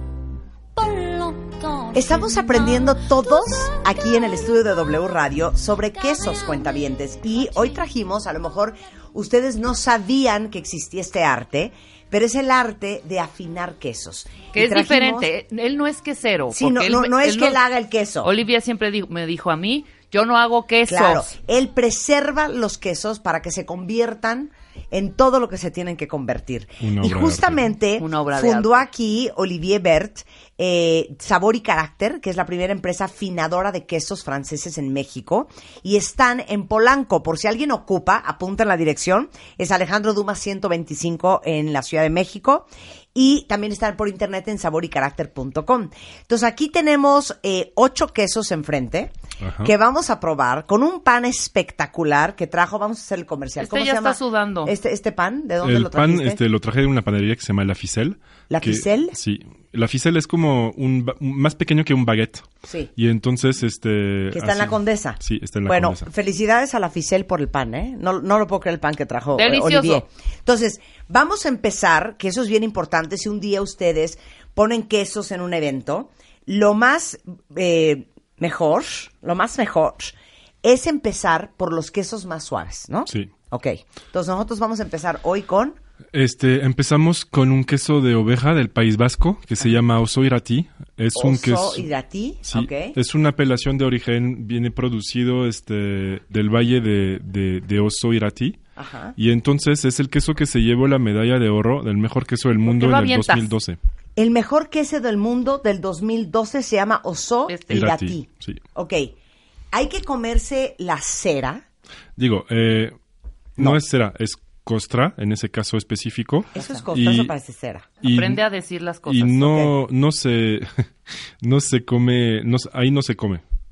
Como viene lavado, este, como lo vienen tallando con agua salada, digo, hay una concentración de sal muy fuerte en la costra, entonces no te recomiendo comerlo. Ok, entonces, O vamos sea, yo a en probar. una reunión puedo agarrar muy nice y hacer esto, ¿o no? Ok, voy a probar queso. Obviamente puedes. A ver, Manjar. sí está bueno. Sí Muy está bueno. Hacer- miren que Muy yo no bueno. soy quesera. Está bueno.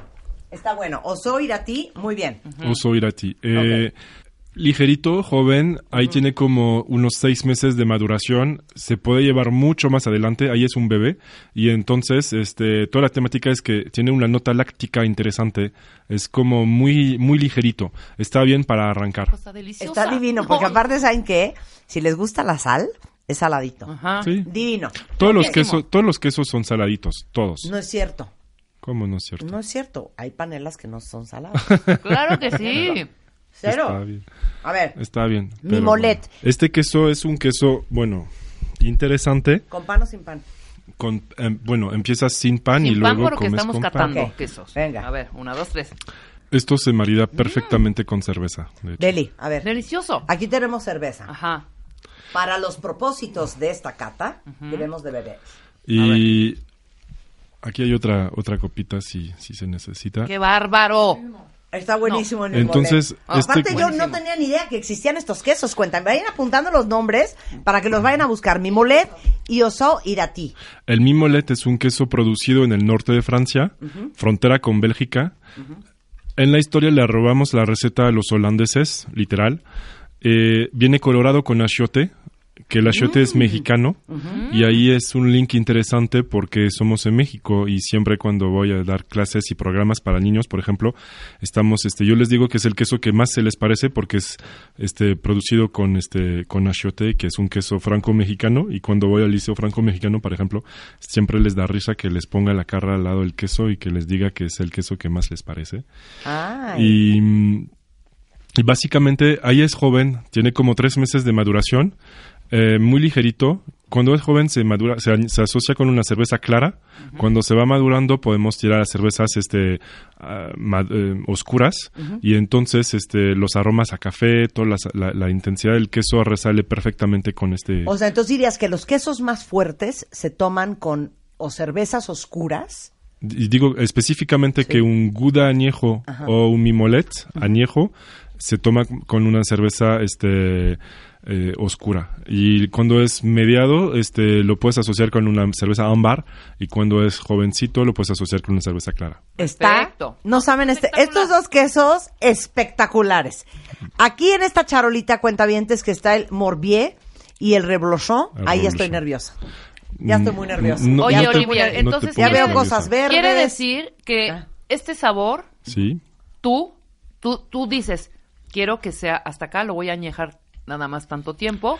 O quiero que sea más fuerte son, lo voy a dejar más tiempo. Es que voy a tener varios, entonces este a los que le teman al queso se los voy a proponer así Exacto. y a los que llegan y me dicen yo quiero un queso más intenso, entonces les voy a proponer el mismo queso pero que tiene 18 meses de añejación. Ok. Y Ok. entonces Entre los Sao Irati y el Mimolet, Mimolet.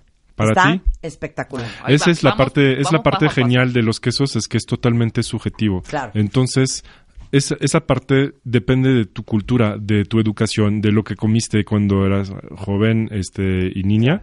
Y ahora este, se va cambiando el paladar con este, la evolución de la edad también. Entonces, este, hay quesos que parecen muy fuertes cuando somos niños y que parecen totalmente aceptables como somos adultos y que saben a nada cuando somos viejos. Exacto. Maravilloso. Ok, vamos con el Morbier. El morbier es un queso, este, ahí lo partes Marta. como te enseñé, así. ¿Así?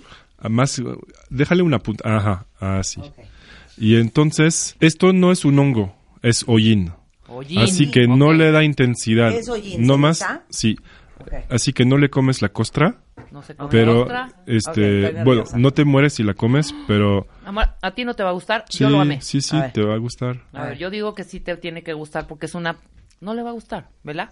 Te, te lo digo. Mm. ¡Cómetelo! No, Olivier. Eso es una joya. Eso sabe a pata. No. No, Olivier. Delicia. Olivier. Ay, caray, ya, ya la perdí. Olivier, ibas muy bien y ¿Cuál es ahorita este? la marrana torció No, el yo rabo. quiero ir a comprar Bueno. este a tu lugar. ¿Cuál es? Morbier. Se llama morbier. ¡Qué delicia! Es súper joven. Ahí todavía es muy ligerito. No, bueno, ya cuando lleguemos a la última charola yo me voy a aventar por la ventana. Me vale, tienes Ok, que probar. Morbier, no. Eh, ok, bueno. Eh, el roblochon, Reblochon. Vayan viendo, estamos Ah, ahí el roblochon, las fotos, ¿eh? el roblochon se come de varias formas. O se come así, tal cual, o se come este Uh. fundido. Ok, fundido. O podría parecer una proboleta aún sin fundir. Es que la proboleta tiene que ser ahumado, así ver, que La no. proboleta es deli. Ok. Esto es el roblo, reblochon. Sí, me da miedo, ya me lo vas a... A ver. Joya. No, me encanta. Este sí te tiene que gustar, perdóname. Mm. Es que siéntelo en la boca, hija. No lo estoy sintiendo en el pie. No, ya sé, hija. Ya, eso es lo que estoy haciendo. Siéntelo Bueno. y disfrútalo. A Yo- ver. No, Ok. joya. Yo voy por Está menos peor que el morbier. No, pero dale Bueno. una buena, no estés lamiendo nada más el queso. Ok, les voy a describir el sabor. Es salado, Sí, es cremoso, sí, ese es el sabor, no, esa es la, la pero textura. por ahí en el fondo Sí, tiene una cosa como fermentada. ¿Qué es eso? tómalo con pan, tómalo con una copita de vino blanco, Ok. tómalo sin la costra y este Y dale te una vas oportunidad. y dale A ver, oportunidad. vas, A Marta. ver, va, pan. Pero eh, ahí es muy interesante la reacción, es que somos cuatro alrededor de la mesa Guau, y no tenemos la misma reacción cuando Ok. se come el queso. El pan mata, mata Sí. ese rollín que traía de fondo. Sí. Pero el, el, el morbier sí está grave. Pero te lo voy a dejar este, este te lo llevas a casa, 100%. haces como papas al vapor. Ajá. Este, una vez que las papas este son cocidas, este las pelas. Luego, mientras se van cociendo las papas, este pones en un sartén como cebolla para mm, a cocer, son como al sartén y un poco de tocino. Y pones las papas, el tocino y la cebolla y este queso lo vas picando y lo pones encima a fundir. Lo pones al horno, lo dejas fundir y gratinar Wow. y una vez que sale ahí te lo tomas con un vino blanco como un Riesling o algo así y te mueres de felicidad. Lo acompañas con unas claro. Y mueres de felicidad. lo, lo acompañas con unas hojas verdes, este es muy sencillo para cocinar y es riquísimo. Ya, Delicioso. sensacional. Vamos con el siguiente. Lo acepto. Ok, vamos con Comté. El conté, eh, Ese es el rey, ¿no? el rey de los quesos, es que es el queso, aquí son dos reyes, porque básicamente el el conté es el queso más consumido en Francia.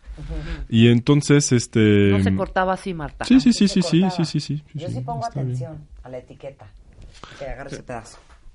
Venga. Y ¿Por entonces, qué es el rey de los quesos? porque es uno es el más consumido, porque aparte se añeja y porque tiene ah, se- produce desde como desde los tiempos antiguos. Realmente como es una receta que se elabora desde hace ¿Es mucho. joven? ¿Es añejado?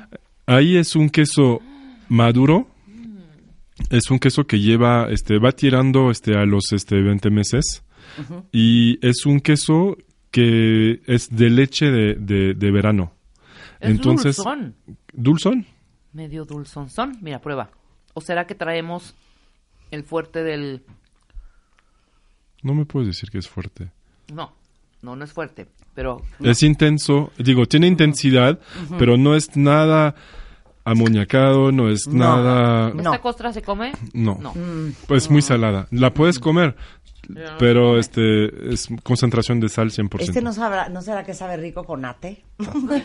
con ate, ate con queso. Eh, Esta es una delicia. El latte sería más ideal con un, un- con un manchego o con el primer queso con el oso irati podría mucho ah, mejor. claro, por la sal y lo dulce. Por la sal y por la... Digo, al final, lo que te estaba diciendo al inicio es que dependiendo tu cultura, Sí. este, vas comiendo los quesos de cierta forma.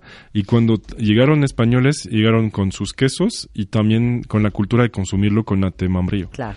Entonces, hoy en día hay muchos lugares donde voy y sirven ate con cualquier queso. Sí. El ate no va con cualquier queso. El ate va con quesos o de oveja, este, así como semimaduros, o con el azul. Porque la reacción entre el azul y el azúcar te sorprende la boca. No, bueno, te vuelas. te No, no, vuelas. real, incluso cuando lo maridas con un con un vino un vino de, de cosecha de vendimia tardía o de cosecha tardía o un vino de que tiene como un vino de postre literal o porto es espectacular. Oye, y dime una cosa, este comté, el rey, el rey de los quesos, que es el que más se consume en Francia, Sí. lo siento, no es la palabra correcta, pero lo siento harinoso, lo siento grumoso, lo siento poroso. ¿Puede ser? No es un queso cremoso, es un No, queso es un como queso, seco, es un queso como- seco y es un queso duro. Entonces, este está en su etapa justo antes que le salgan como granitos de, de, de sal. Entonces está justo a, a la etapa. Ahora sí viene donde la marrana nos va a llevar al diablo.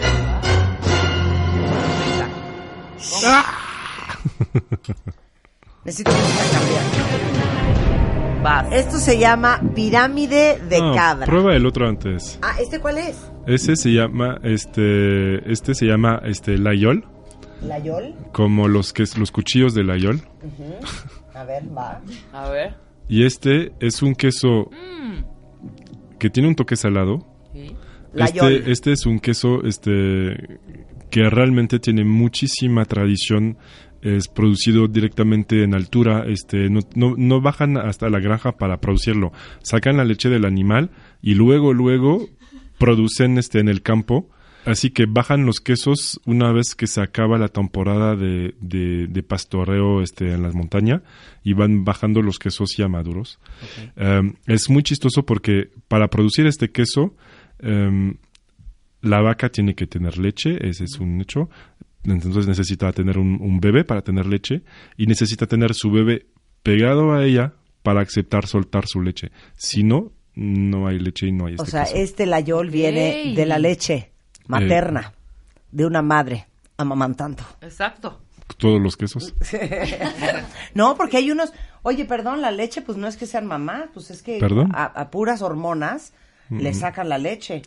Eh, pues este industrializado, así los es. mamíferos este todos de la mujer a la vaca que no estoy comparando sino que son Sí, mamíferos para activar la producción de leche tienen que tener un bebé Claro. Si no, no hay Pero forma. Para, para todas las compañías que producen leche y que tienen al montón de vacas, pues no todas son mamás. Yo Pues creo que les todas, meten sí. hormonas. No, no, no, no, no. Para que Puede ser, produzcan claro, leche. claro, claro. Ah, ahora voy a traer a alguien que sabe hacer leche para que me... Oye, sí es cierto, me este acabas, te asunto. acabas de tener una duda. ¿Qué? ¿Será que? A ver. No, pero no tienen que lechera. ser recién paridas, pero tienen que ser paridas una vez al año. Si no, no hay leche. Bueno, el señor ¿Sabes sabe qué? su chamba. Quiero a la persona de la leche. Ajá. Sí, Ok, ¿cómo le haces? Vamos a, por- a probar pirámide de cabra. Venga. ¿Por qué veo moho en la parte exterior de este Porque queso? teniendo en cuenta que íbamos a venir a verte, le pusimos. Ah, ya, Olivier. A ver, dale. Mira, adentro se ve inocuo. Parece queso crema Filadelfia. Pero afuera Pártelo, tiene ese para una para mí, costra mitad y mitad. de cosas blancas y azul Son verde. cenizas. Ah, son cenizas. A ver, dale. Ok, no no es arriesgues, moho. mo- no es, Ok. digo, es moho, pero también son cenizas. Ok. Sí, Marta, ya. Ta, ta. No seas exagerada. Está buenísimo. Ta, ta, ta, ta, ta, ta, ta, ta. Sí pasó. Sí pasó. Wow. Pruébalo con vino Yo blanco. creo que si a ustedes les gusta el queso de cabra, este queso está espectacular. Espectacular. Les digo una cosa, está formado, es más duro que suave, Sí. Tiene cuerpo. tiene cuerpo, tiene consistencia. Yo muy bien. Eh, tiene esa acidez que tiene el queso de cabra.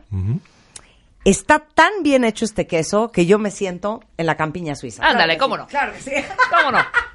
Está Es muy bien hecho, ¿eh? ahí es- Se ve que está muy bien hecho, aunque no te guste el queso de cabra. Esto es un queso de cabra mexicano, Wow. producido con cabras alpinas. Ahí estás totalmente en el tema. ¿Ya ves?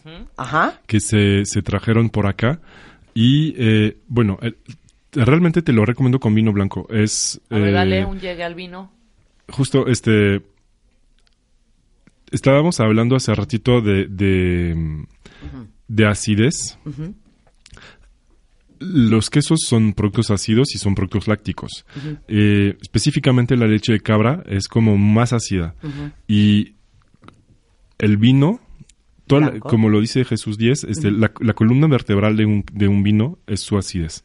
Entonces, cuando vas asociando un queso ácido con un vino que le da le aporta como esa nota frutal, este floral más bien, y esta intensidad de acidez, tienes una asociación química perfecta. Y entonces este asociar este queso con un vino blanco, no cualquiera, pero este este o un chardonnay o un sauvignon blanc de Río Loire, estás en el paraíso porque real estás asociando es un poco siempre tomo la- el ejemplo si le ¿por qué le pones limón a la barbacoa?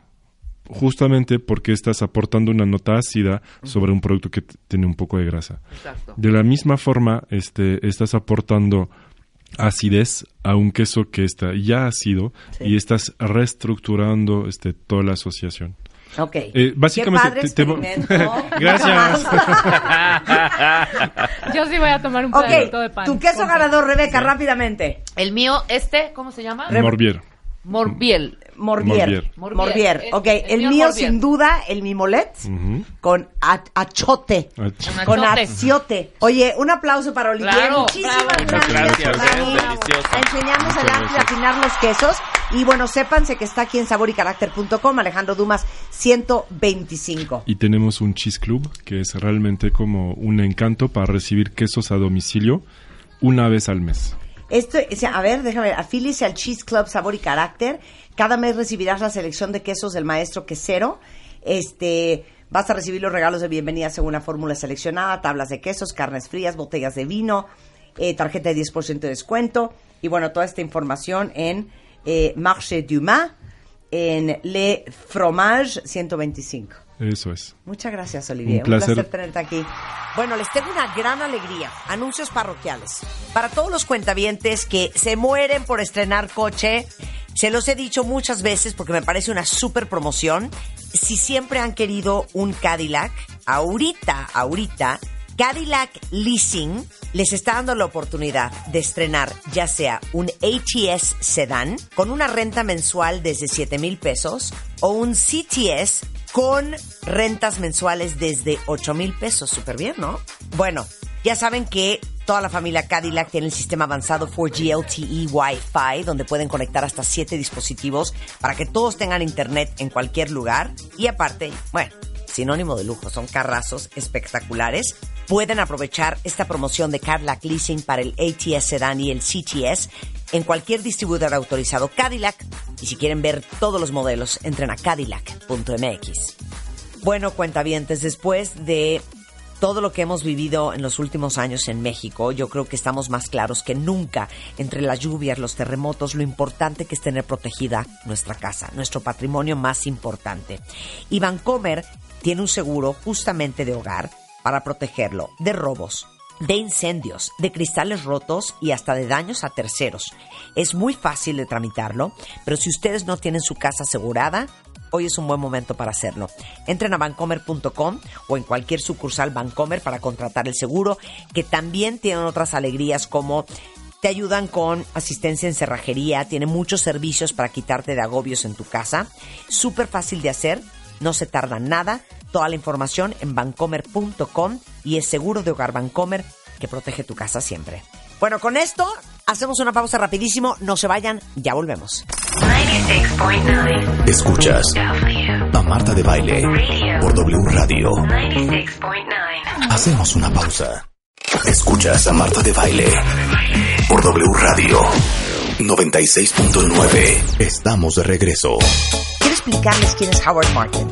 Eh, y como les he dicho siempre, eh, yo no les puedo quitar la oportunidad de que ustedes conozcan otras voces, otras especialidades, otros grandes pensadores del mundo solo porque no hablan español.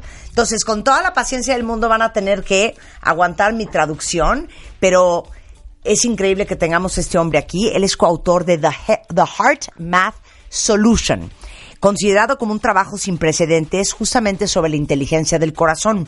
Él es vicepresidente ejecutivo de Heart Math y miembro del comité directivo de Global Coherence Initiative. Ha hecho presentaciones y programas de capacitación para empresas como Fortune 100, agencias gubernamentales, sistemas escolares, organizaciones ecuménicas y muchos eventos en más de 50 ciudades a lo largo de cuatro continentes. Y les va a explicar ¿Qué es nuestro corazón? Lejos de ser la gran bomba de sangre de nuestro cuerpo, ¿para qué deberíamos de estar usando el corazón? So welcome, Howard. Good morning, Martha. Did you understand? Because you're from California. I'm from California. I didn't understand much, but I heard certain things that I did recognize. Okay. And I'm just happy to be here in Mexico City. So glad to be with you and your wonderful show, and greetings to everyone here in Mexico City. Thank I'm glad you so to be much. back. I'm, I'm very happy to have you here. So you've studied the heart mm. and scientifically how this hunch or how accessing to the heart works. Yeah, thanks for asking that. You know, when we started HeartMath, we wanted to introduce a heart based system that could have mainstream impact in society. So early we recognized hey, look, heart's been talked about for thousands of years. We can't just talk about it in the same way, it can't just be philosophy. We have to make it real. And we need to build a bridge between what people feel about the heart, about the hunch of the heart, Uh-huh. and how they live their lives. We chose science to be that bridge. Mm-hmm. Mm-hmm. So, what we've done over many years is a huge body of scientific research mm-hmm. understanding heart physically, emotionally, and spiritually. And early in our research, we discovered that the physical heart was doing more than pumping blood. It was communicating with us. It was sending very important, powerful information to the brain and through the rest of the body. The brain function was critically dependent upon signals coming from the heart. Who knew this, right? It was actually scattered through the research literature, but nobody told the story. So we were able to show the four different ways in which the heart communicates at a physical level. Ah, lo hace de cuatro maneras diferentes. Ok. Time for science class, Martha? Yeah. Okay. ok. Clases de ciencia, Here we cuenta bien. Pongan atención. We'll- we'll make Yo it ya fun. estoy con papel aquí todo. Bien. Be, We'll be, be friendly. Ok. The first way, the heart has a nervous system. Mm-hmm. It's it's a nervous system studied through a field called neurocardiology. Mm-hmm. That nervous system is very complex, and it communicates with the brain. It sends information to the brain, and that information goes all the way to the highest part of our brain. So the heart is sending important information all the way to the most important parts of our Uh, brain prefrontal cortex. prefrontal cortex. Okay. yeah, decision making. Uh, the whole prefrontal cortex is being influenced by signals from the heart. Okay. That's your first way. That's the first one. Ok. El corazón in- influencia o influenza, no sé cómo se dice, influencia. Influencia, Eh, influencia. eh, influencia. influ- Mira la cara de Rebeca. Ok. Eh, a la mente de cuatro maneras diferentes. Primero, el corazón tiene un sistema nervioso. Y ese sistema nervioso, que está estudiado a través de la neurocardiología, manda señales a la parte más alta, a la parte más racional del cerebro, que todos ustedes conocen muy bien, que es el córtex prefrontal, que es lo que tenemos atrás de la frente y que es lo que nos permite tomar decisiones racionales. Ok. The second way Second. is called through the blood pressure wave. Uh-huh. When you put your finger on your wrist, you feel your pulse. Mm-hmm. The pulse is actually a wave of energy being created by the squeezing of the heart muscle. Mm-hmm. Now that blood pressure wave goes all through our body, mm-hmm. which is how blood gets everywhere. It turns out that electrical activity in our brain is synchronized to changes that occur in the blood pressure wave. So as the heart beats differently, the blood pressure wave changes, brain changes. Ok. That's your second Ok, wave. la segunda, la segunda forma en que el corazón afecta el cerebro. A través de las ondas de la presión sanguínea, o sea, si uno se pone eh, la, la- la mano en la muñeca y se toma el pulso, uno siente el latido y esa es el latido de la presión sanguínea que está bombeando el corazón al resto del cuerpo. Esas ondas impactan la actividad eléctrica del cerebro. O sea, que evidentemente entre más se te sube la presión, entre Claro. más bombea, altera la forma en que funciona el cerebro. Yeah.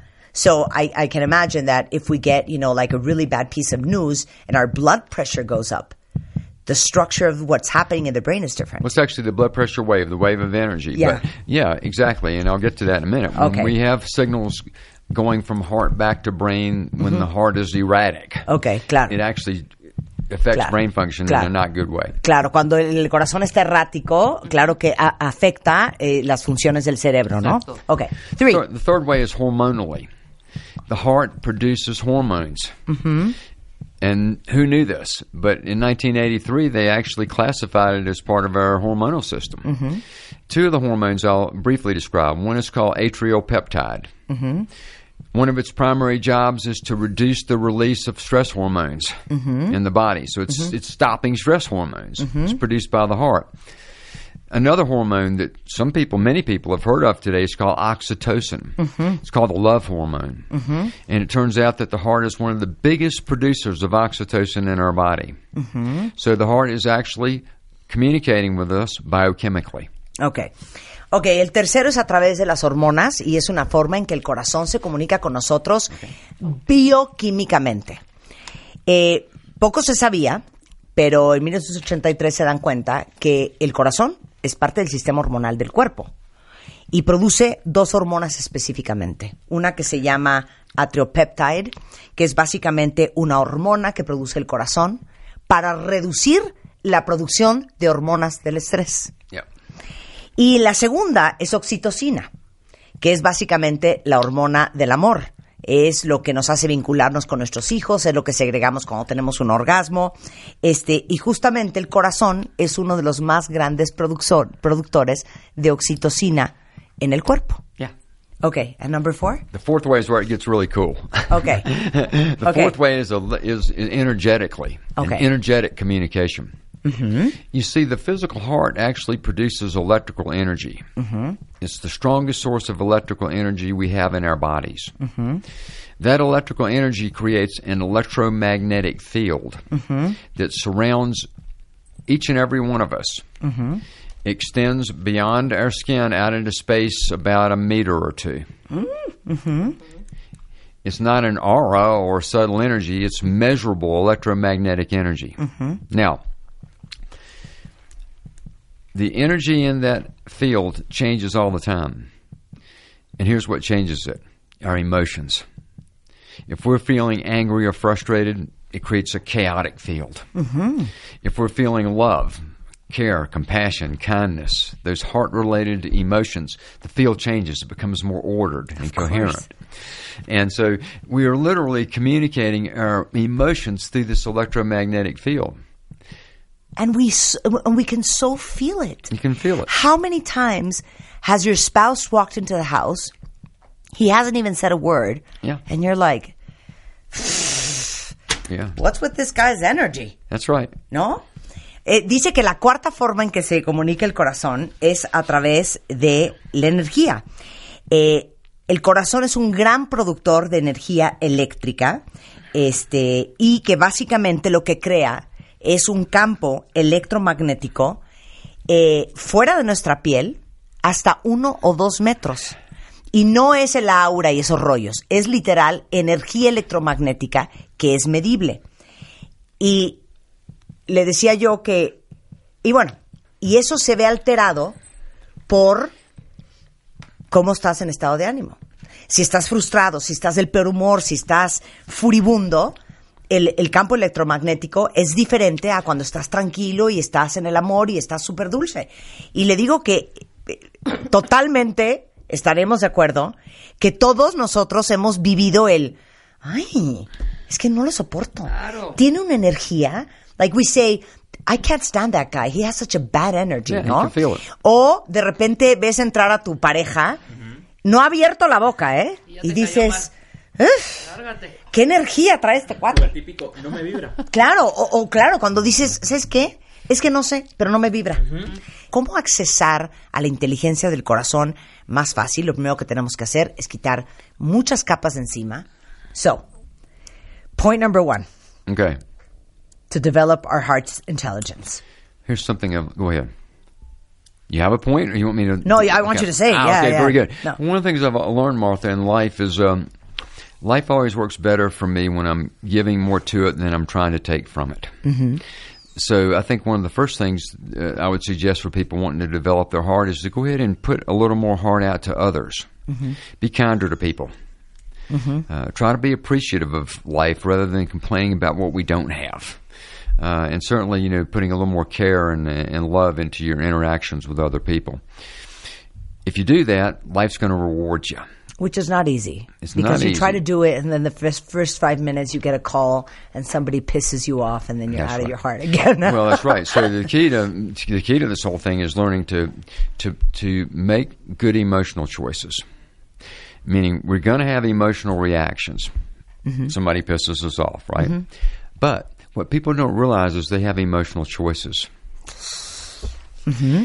Even after somebody pisses us off, we have a choice. Mm-hmm. Do we continue mm-hmm. to talk about that and to be Yeah. angry with this person or judge them, or do we say, "Wait a minute, that was a moment. Yeah. Now I don't want that anymore. Let I'm it go. the other way. Let it go. Let it go. And let's find something to appreciate." Uh, claro. And you shift. If you learn to make those little emotional adjustments, moment to moment, day to day, you'll open your heart, and life will change a lot. Ok, dice, primer cosa que tenemos que hacer todos. A ver, ¿por qué no todos empezamos a tratar de darle más a la vida de lo que recibimos de ella? ¿Por qué no tratamos de ser mucho más amorosos y compasivos con la gente que nos rodea? ¿Por qué no tratamos de ser más empáticos? ¿Por qué no tratamos de verdad de ser mucho más agradecidos de lo que sí hay y dejar de estar perreando y quejándonos de todo lo que no hay? Entonces le digo, claro, es que uno hace ese esfuerzo todos los días. Lleva cinco minutos en eso y a los cinco minutos alguien te habla, te pone del peor humor y te saca de tu centro. Y dijo algo bien bonito y bien importante, porque hemos hablado en este programa de lo peligroso que es ser víctima de tus emociones y de la mala idea que es tomar decisiones permanentes basado en emociones temporales.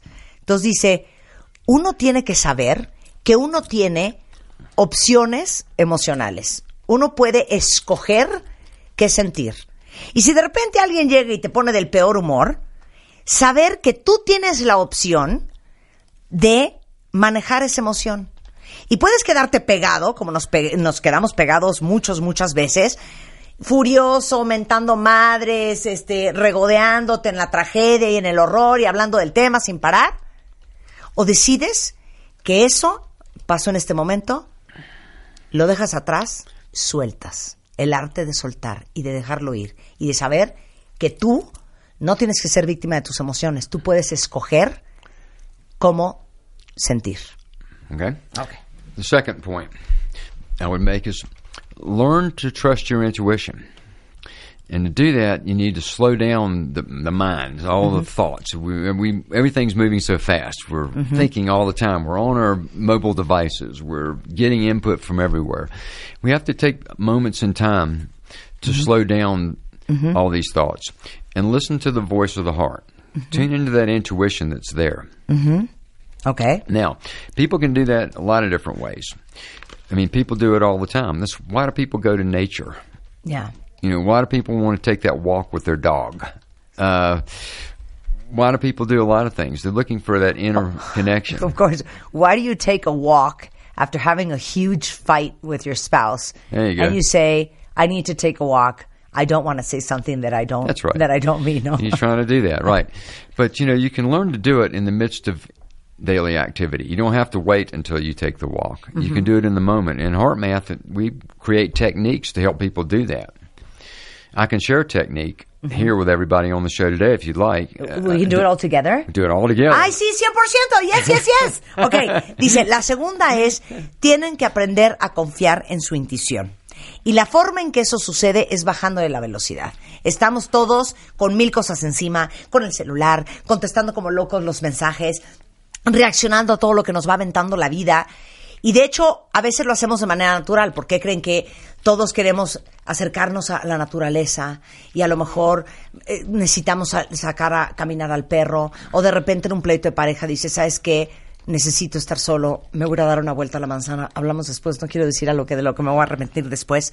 Y justamente lo hacemos de manera instintiva porque lo que estamos buscando es escuchar la voz del corazón. Entonces, no necesitas irte a caminar o irte a, este, a abrazar un árbol para escuchar la voz de tu corazón. Nos va a enseñar ahorita a todos un ejercicio de cómo en una oficina, con tu jefe hablando, eh, con tus hijos gritando, lo puedes lograr. Ok, we're ready. Okay, we're ready. We're ready. Good. Okay. This is a simple technique that'll Okay. put you in touch quickly with your heart's intelligence. Ok, esto es rápido para ponerte Venga. en contacto con la inteligencia de tu corazón. Rebeca, pon atención. Sí. It's a Okay. technique you can do anytime, anywhere, Uh-huh. right in the midst of daily activity. Ok, And it's a technique you can do with your eyes open or with your eyes closed. ok, There are three steps. ok. Ojos cerrados, ojos abiertos, como quieran, son tres pasos. ¿Listos? Okay, step Go. one focus your attention in the area of your heart. If you want to, put your hand there, the area right in the center of your chest. Ok, enfoca tu atención a donde está tu corazón. Si quieren, pongan su mano encima de su corazón. Now, with your focus there, I want you to breathe naturally, but I want you to breathe deeper than you normally would. Ok, quieren que respiremos como respiramos siempre, nada más un poquito más profundo. And as you're breathing this way, I want you to imagine as if your breath is coming in and out right through the area of the heart. Y quiere que nos And imaginemos we'll do this for a couple of breaths right now. que nuestra respiración está entrando y saliendo justo donde está nuestro corazón. This is called heart focused breathing. Now, I want you to continue to do heart focused breathing, we're going to move now to the third and most important step called heart feeling. I'd like you to feel an uplifting, regenerative emotion. It could be the love or care you have for someone or something in your life, a person, a special place, your pet. It could be a feeling of appreciation or care. Ahora quiere que hagamos el tercer paso, que es sentir el corazón. Y lo que quiere es que pensemos en una emoción que nos dé alegría, en una emoción positiva. Puede ser pensar en una persona, en nuestra mascota, en un lugar que nos encanta, en algo que nos genere un sentimiento súper positivo y feliz. Now, I'd like to continue to do that. Do heart focused breathing, activation of that heart feeling, and I'll tell you what's happening inside your body as you do it. First of all, your nervous system is becoming more synchronized. That's causing the body to release hormones into your system that are regenerative for you, like more oxytocin and DHEA. It's opening up your higher brain centers so that you can think and discriminate more clearly. It's creating changes in the energetic field produced by the heart that you are putting out into the overall energetic field environment. And lastly, it's opening you up for more of your higher self, your spirit, I'll call it. You know, that best part of you to enter with your humanness. Mientras que ustedes están haciendo todo eso, les vamos a decir qué está pasando en su cuerpo. Eh, uno, eh, se está sincronizando todo el sistema nervioso. Eh, se están generando hormonas positivas como DHEA y oxitocina. Eh, se está abriendo eh, pues la parte más inteligente del cerebro que nos hace pensar mucho mejor y con mejor claridad. Y sobre todo, está cambiando nuestro campo electromagnético, que es el que impacta a la gente que está a nuestro alrededor y al resto del mundo. All that happened All that happens by doing heart focus, heart focused breathing, and the activation of a heart feeling. Todo eso pasa cuando uno hace el, el foco al corazón, respiración enfocada al corazón y sentimiento enfocado al corazón. You, you can use this technique very quickly, especially if you're stressed, but you can also use it before you're stressed. Just do it when you're riding in your car. Claro. Just do it before you make that phone call. que esta técnica la pueden usar durante un momento de estrés, después de un momento de estrés y hasta antes de un momento de estrés, hasta en el coche, cuando sea. Everything of what you said today and much more is what we're learning this weekend in the Congress. Yeah, one of the things that's really cool about a Congress like this is that you know it's the energetic field environment, right? Of course. Like I do webinars, I do interviews, like I'm here with you today. I do all kinds of ways I communicate, but there's nothing like being in that room full of lots of people and feeling the energy of that collective heart. Dice, lo más cool del Congreso es que a pesar de que él hace entrevistas y hace webinars y, y- y muchas cosas, no hay nada como estar eh, enfrente de gente por justamente esa energía colectiva que se genera eh, cuando hay muchas almas en un solo lugar. Eh, you're a great explainer. Oh, it's been fun, and you've had a hard job today, having to, to listen to me and then translate this to your audience and all that. So I appreciate you for the good job you've done and for all that you're doing to help other people. Thank all you. I have to say to, to the audience now is go out in the world and add some heart to it, Ay, thank especially to your life, but also to the lives of others. Thank you, thank you so much. Este, pues nada, que está muy contento de estar en el programa y que antes de irse, acuérdense, compartir el corazón este, con, con, con todos los demás y hay que ayudar a otros sin duda. Thank you, Howard. Eh, si ustedes quieren seguir a Howard, él está en redes sociales, eh, como, ¿cómo está? Es en Howard Facebook. Martin en Facebook. Ajá, Howard Martin. Eh, Heart of Math. Ajá, ¿cómo se .com. llama? A heartofmath.com. Ahí está toda la información. Y, y tengo un 01800 también por si las personas quieren hablar 01800 422 1401. Sensacional. Cat- Muchas gracias, Ok, Marilu. gracias. Hacemos una pausa y regresamos. 96.9. Escuchas a Marta de Baile por W Radio. Escuchas a Marta de Baile por W Radio 96.9. Estamos de regreso. Jesús Díez, nuestro adorado químico, enólogo, vinicultor, vitivinicultor. ¿No hay otra que te podamos inventar? Una No, la verdad es bonita. que te pasas un poco. Oigan, hoy invitamos a Jesús Díez, que es nuestro vinicultor de cabecera, para hacer el siguiente experimento.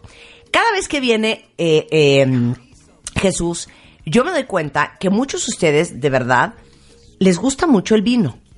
Sí. Uno cree, así como uno cree que las inversiones eh, y la bolsa de valores es para gente rica, uno cree que tener una cava es para gente rica. Y tiene que ser de cedro. Y tiene que ser en el sótano de tu casa. Ya sabes, en una bodega oscura.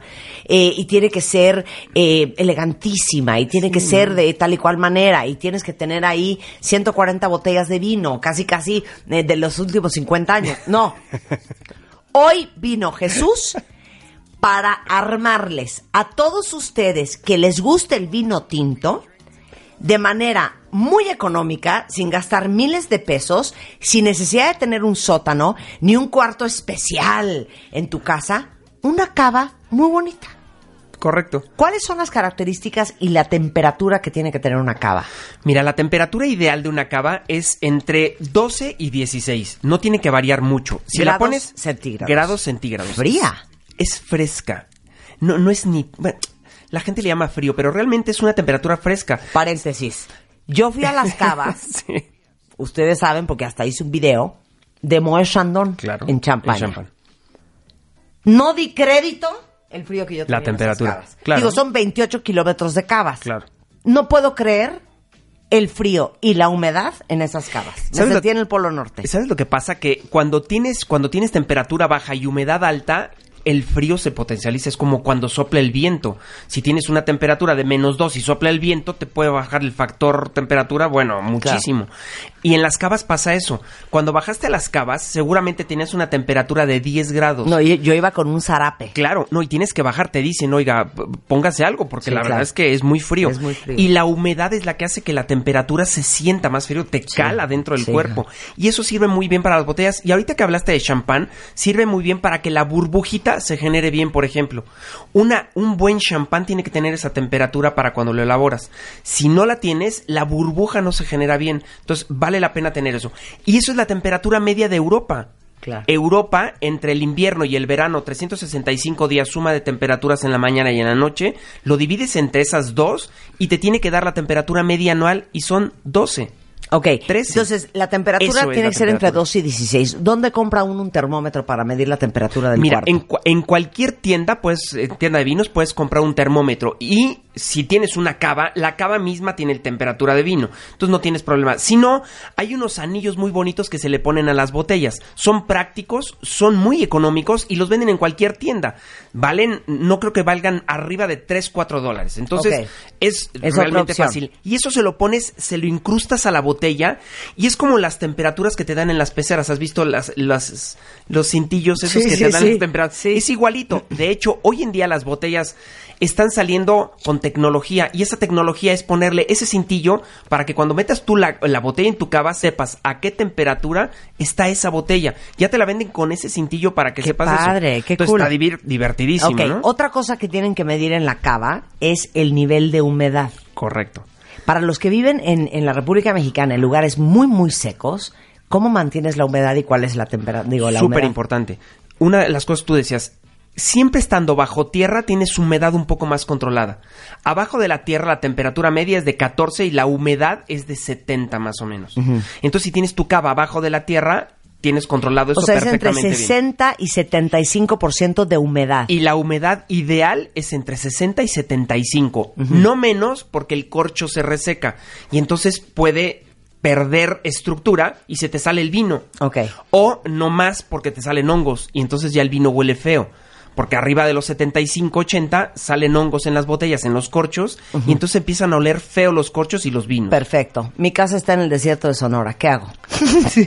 ¿Cómo humedeces un cuarto? Claro, hay, hay aparatos que sirven para humedecer. De hecho, eh, si tú vas en México, los pueden importar, pero hay aparatos, así como te quitan, te ponen humedad, te quitan humedad. En lugares muy húmedos, tú puedes poner un aparato que te chupe la humedad. O las bolitas del coco. No, pues no, pero... estas bolitas sí, como ya- de ya sé styrofoam. cuál, Sí, claro. Sí. No, pero ¿sabes lo que pasa? Que hay tanta humedad Sí. que la humedad llega al 100%. Sí. Entonces tienes que quitar humedad. Ahora, en las cavas de las bodegas donde bajaste en Moet, la temperatura y la humedad es al 100.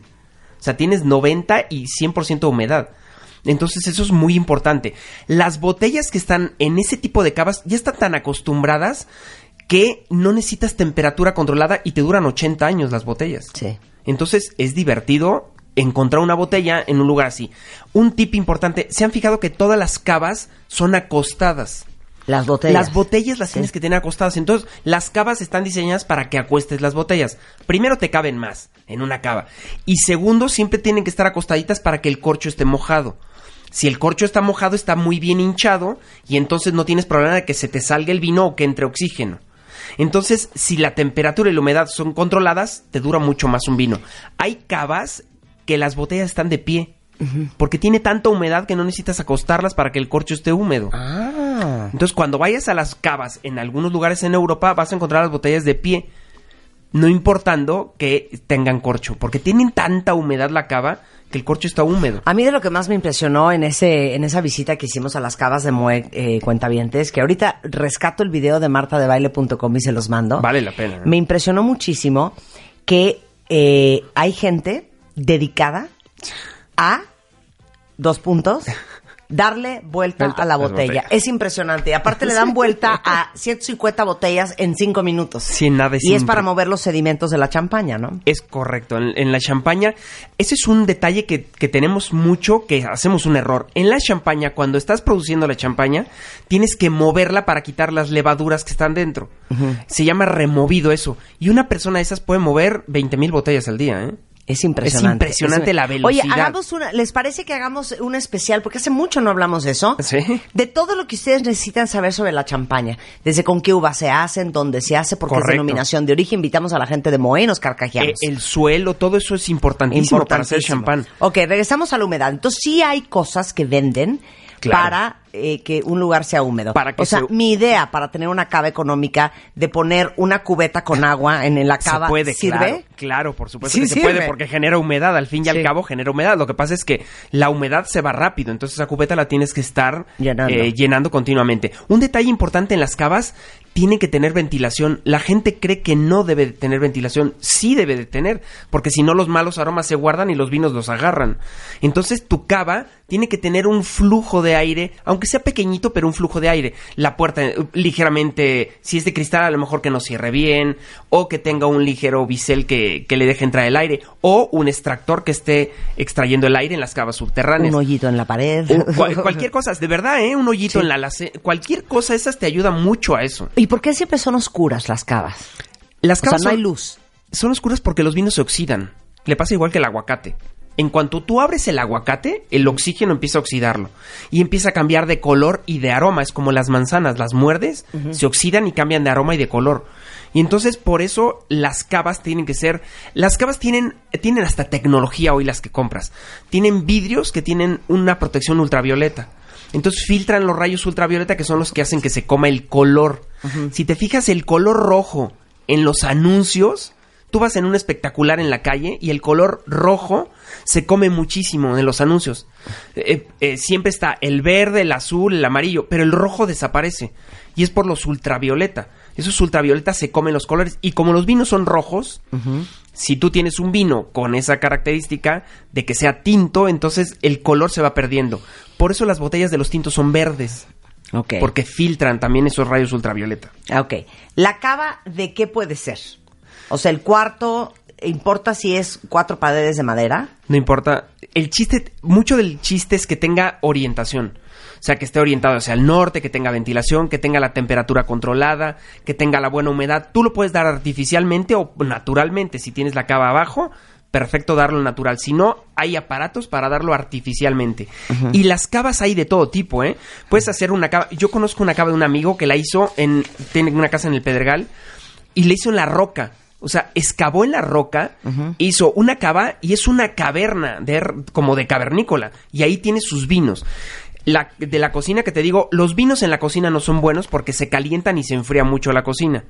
Pero tengo un amigo también que tiene una cava debajo de su cocina. O sea, el piso de su cocina es un cristal y abajo está la cava. Entonces tú entras, No, es una esas cava son cosas elegantísimas. No, no, a lo que voy yo es que puedes hacer muchísimas cosas, pero a lo que voy yo es que lo puedes hacer en un closet desperdiciado. Claro. Le muy bien. pones una puerta de cristal y hay cosas súper bonitas, ¿no? Ok, muy bien. Ahora, ni siquiera hemos empezado con la lista de lo que vamos a ir a comprar, ¿eh?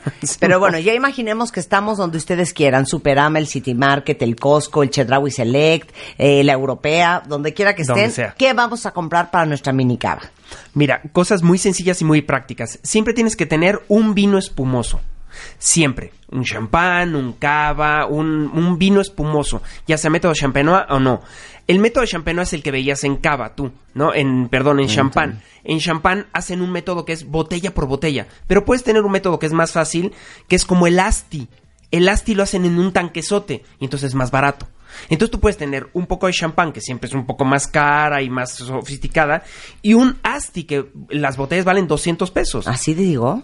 Asti, es un vino italiano. ¿Tiene Asti? Sí, tiene un vino de Asti. Así Ok. es una región y es un estilo de vino. Como champán es una región y un estilo de vino, el Asti es otra región y otro Pero estilo entonces, de a vino. ver, la, la cava es la champaña española. Exactamente. El ambrusco es otro estilo de vino. Eso es un vino, pero que tiene gasificación, no tan elegante. Ah. Ok. Tiene gasificación, pero no es tan elegante como un champán o un cava. Asti es la champaña italiana. Es- eh, no, la champaña italiana, italiana es otra, se llama Francia Corta, que está un poco más arriba en el norte. Pero el Asti es un vino espumoso, pero dulce. Tiene la burbuja un poquito más pequeña por el método en lo que hacen. El método da calidad y eh, esa burbujita. Pero el Asti, recuérdenselo, es el vino que te dan de entrada en cualquier cóctel que es vino espumoso. Y es dulcecito, rico, a todo el mundo le gusta y tiene buen precio. Si no te dieron moe. No, no, pero es Sí. de buena, de Entonces, buena calidad su para empezar. botellita para el momento de celebración, el aumento de sueldo, el me dieron la chamba. Hay que tener O vino simplemente se te antojó, no Claro. tiene que ser por eso, ¿no? Entonces, ahí tienen que tener vinos espumosos. Puede ser una champaña, un cava, un espumoso o un asti. Ok. Luego, vamos a los vinos blancos. Es muy impo- importante tener dos tipos de vinos blancos por lo menos. Un vino blanco que no tenga barrica y un vino blanco que tenga barrica. ¿Por qué con barrica y sin barrica? Así se piden en una tienda. Oiga, ¿tiene un vino blanco sin barrica? Sí, y te dan tal vino. Te pueden dar a escoger 40 tipos de vinos blancos sin barrica. No tiene que ser una región, una zona, un país. Tú puedes elegir el que tú quieras. Y luego vinos blancos con barrica. ¿Por? Esto es muy fácil. ¿Por qué? Los vinos blancos sin barrica son más suaves. Entonces te sirven para un cevichito. Algo ligerito, algo cítrico, fresco. Y los vinos con barrica, los blancos con barrica te sirven para una pasta. Entonces no te comes el mismo vino con un ceviche que con una pasta. Híjole, qué enredo, hijo. No, no, no, no, no, son cuatro Eso ya ¿eh? entendí, pero yo voy a abrir otra, otra, este, variable. Correcto. ¿Secos? So- sope, todos son secos. Yo te estoy hablando Pero hay de unos puros más vinos. dulces Ah, pero que todavía no hablo de esos. Ah, ok. Porque esos los usamos para postres. Ok. Todos los que te digo ahorita son secos. Lo que pasa es que son más o menos afrutados. Y la gente con eso cree que son dulces. No, son secos. Los vinos para que duren tiempo en la botella tienen que ser sin azúcar. Ok. Si tienen azúcar, entonces ya tenemos que darles algún procedimiento más para que duren Ok, más en la entonces botella. vamos a comprar una botella de vino blanco sin barrica, Sin barrica. y una botella de vino blanco con barrica. Dos, ba- dos botellas, siempre dos. Ok. Que vayan Dos de en cada parejita. una. Sí, porque si se te acaba esa botella, ay, ya no tengo otra igual. Ah, siempre dos botellitas. Ah, eso está muy bien. Es importante tener dos botellitas de todas cosas. Ok. Porque siempre que invitas a tu casa, invitas 10, 12, 15 gentes. No ¿Y más. una botella de vino son qué? ¿Cuatro copas? Una botella de vino para una buena cena que vamos a hacer de diferentes vinos. Una botella para 10 gentes te alcanza bien. ¿Eh? Entre 8 y 10 gentes. No, no, Perfecto. no. A ver, no, no inventes cosas. No, Jesús. no invento es nada. la única botella que vamos a tomar. No, eso es otro ¿para asunto. cuánta gente alcanza? Por eso te digo, si vas a abrir varias botellas, No. entonces sí. Si no, entonces tienes una botella por cuatro personas. Entonces, con cuatro copas por botella. Cuatro, cuatro copitas, cinco Nadie dijo que va a ser una cata hoy en la noche, ¿eh?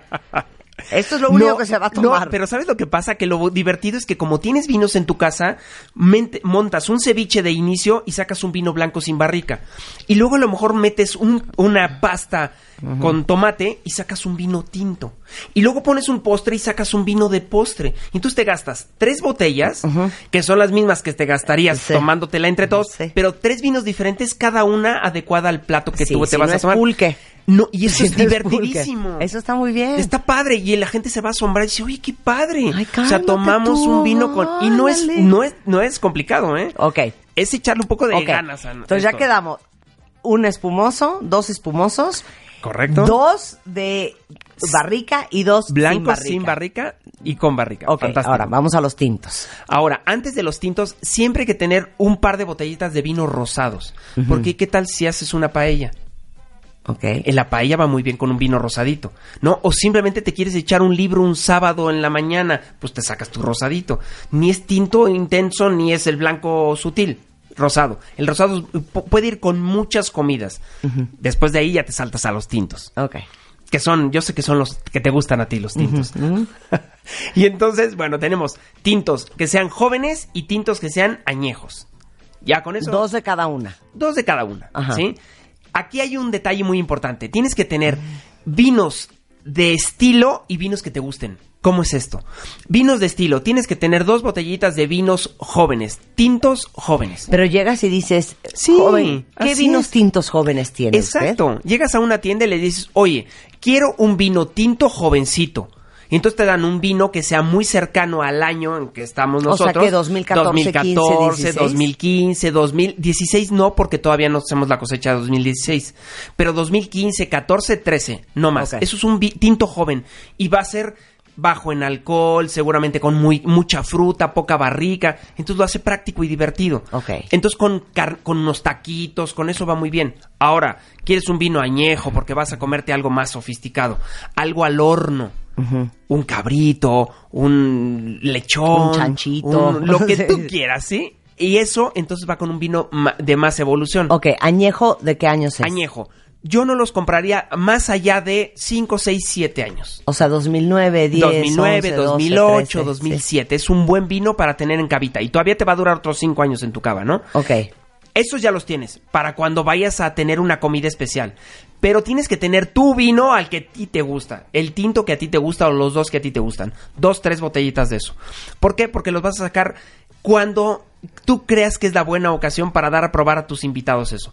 Va con cualquier cosa, con una carne, con una pasta, con un pescado inclusive. Cuando sellas un pescado va muy bien un tinto. Y entonces ese tinto, que es el que te gusta a ti, sacarlo cuando tus invitados digan, ah, caray, vamos a hacer una cata con un blanco, un rosado y luego un tinto. Ese es el tinto que tienes que sacar, que a ti te gusta. Ok, ¿vale? me gusta. Eso es bonito. ¿Ahora? Y ahora nos vamos al postre. Ok. Y en el postre siempre tienes que tener dos tipos de vino. Dulces, los dos. Uno que es oscuro y otro que es amarillo. O sea, es un tinto y un blanco también. En tinto, en eh, dulces. Entonces, cuando tengas tu cavita, tienes que tener un vino blanco dulce. ¿Cuáles son? Ice wine, cosecha tardía o los famosos Tokai o Sauternes. ¿Sí? Son vinos dulces. El Pero más llegas igual a común- la tienda y dices vino Igualito. dulce, blanco Quiero y un vino vino dulce blanco tinto. dulce. Y entonces te tienen que dar un vino de estos. Los más comunes en los se llaman cosechas tardías. Y son vinos dulcecitos, aciditos, que van muy bien con un postre dulcecito. Ahorita explicamos Que con sus chongos zamoranos, que con su arroz con leche, Algo que es sencillo, un un Napoleón. flan. Sí, ¿No? Todo eso va. ¿Y el tinto? Y ahora nos vamos al tinto, que es un oporto o un jerez, que son tintos, pero dulces también. Entonces siempre tienes que tener una botellita de jerez, una botellita de oporto que sea dulce. Y eso te sirve para todos los chocolatosos. Ok, muy Entonces bien. siempre importante eso. Mientras más eh, dulce sea el postre, te va a empalagar más. Pero el vino, como tiene buena acidez, te limpia. Acuérdate que tú entre comida y comida, cuando vas a una cena muy de gala, te dan un sorbete entre plato y plato. Sí. Y ese sorbete te limpia la boca. Lo mismo va a ser el vino, con la Muy acidez. Entonces, ya con eso tenemos. Y con eso tenemos Ya toda está. tu cabita. Ya está. 30 botellitas y no gastas mucho. La verdad es que hay vinos de 120, 50, 150 pesos de muy buen nivel que vale la pena armarlo para ahí. Oye, Jesús, qué maravilla tenerte aquí. ¿Tienes algún curso? Sí, tenemos varios cursos. Tenemos cursos cortos de tres sesiones y tenemos un diplomado de destilados y de vino. Entonces la gente que quiere aprender mucho se mete al, destil al, al diplomado de destilados o de vino y si no, pues te metes a un curso cortito de aceite de oliva o de, de- de destilados mismos, de mezcal, de tequila, de vino, de lo que tú quieras. Tenemos varios cursitos y valen la pena. Bueno, toda la información, si quieren ir a un cursito con Jesús 10, está en arroba vinicultura en Twitter o arroba 10 vinos en Twitter también o en vinicultura en, en la página vinicultura.com.mx encuentran también la página como Jesús 10 todo en letra eh, la página. Y en eh, Facebook estoy como Jesús 10 vinicultura Eres lo máximo, Jesús. Ah, Muchas encantado. gracias. Bueno, con esto nos vamos cuentavientes, pero estamos de regreso el lunes en punto de las 10 de la mañana. Hay mucho más que aprender, escuchar el resto de la tarde en W Radio. No se vayan y mientras tanto, que tengan un extraordinario fin de semana. Time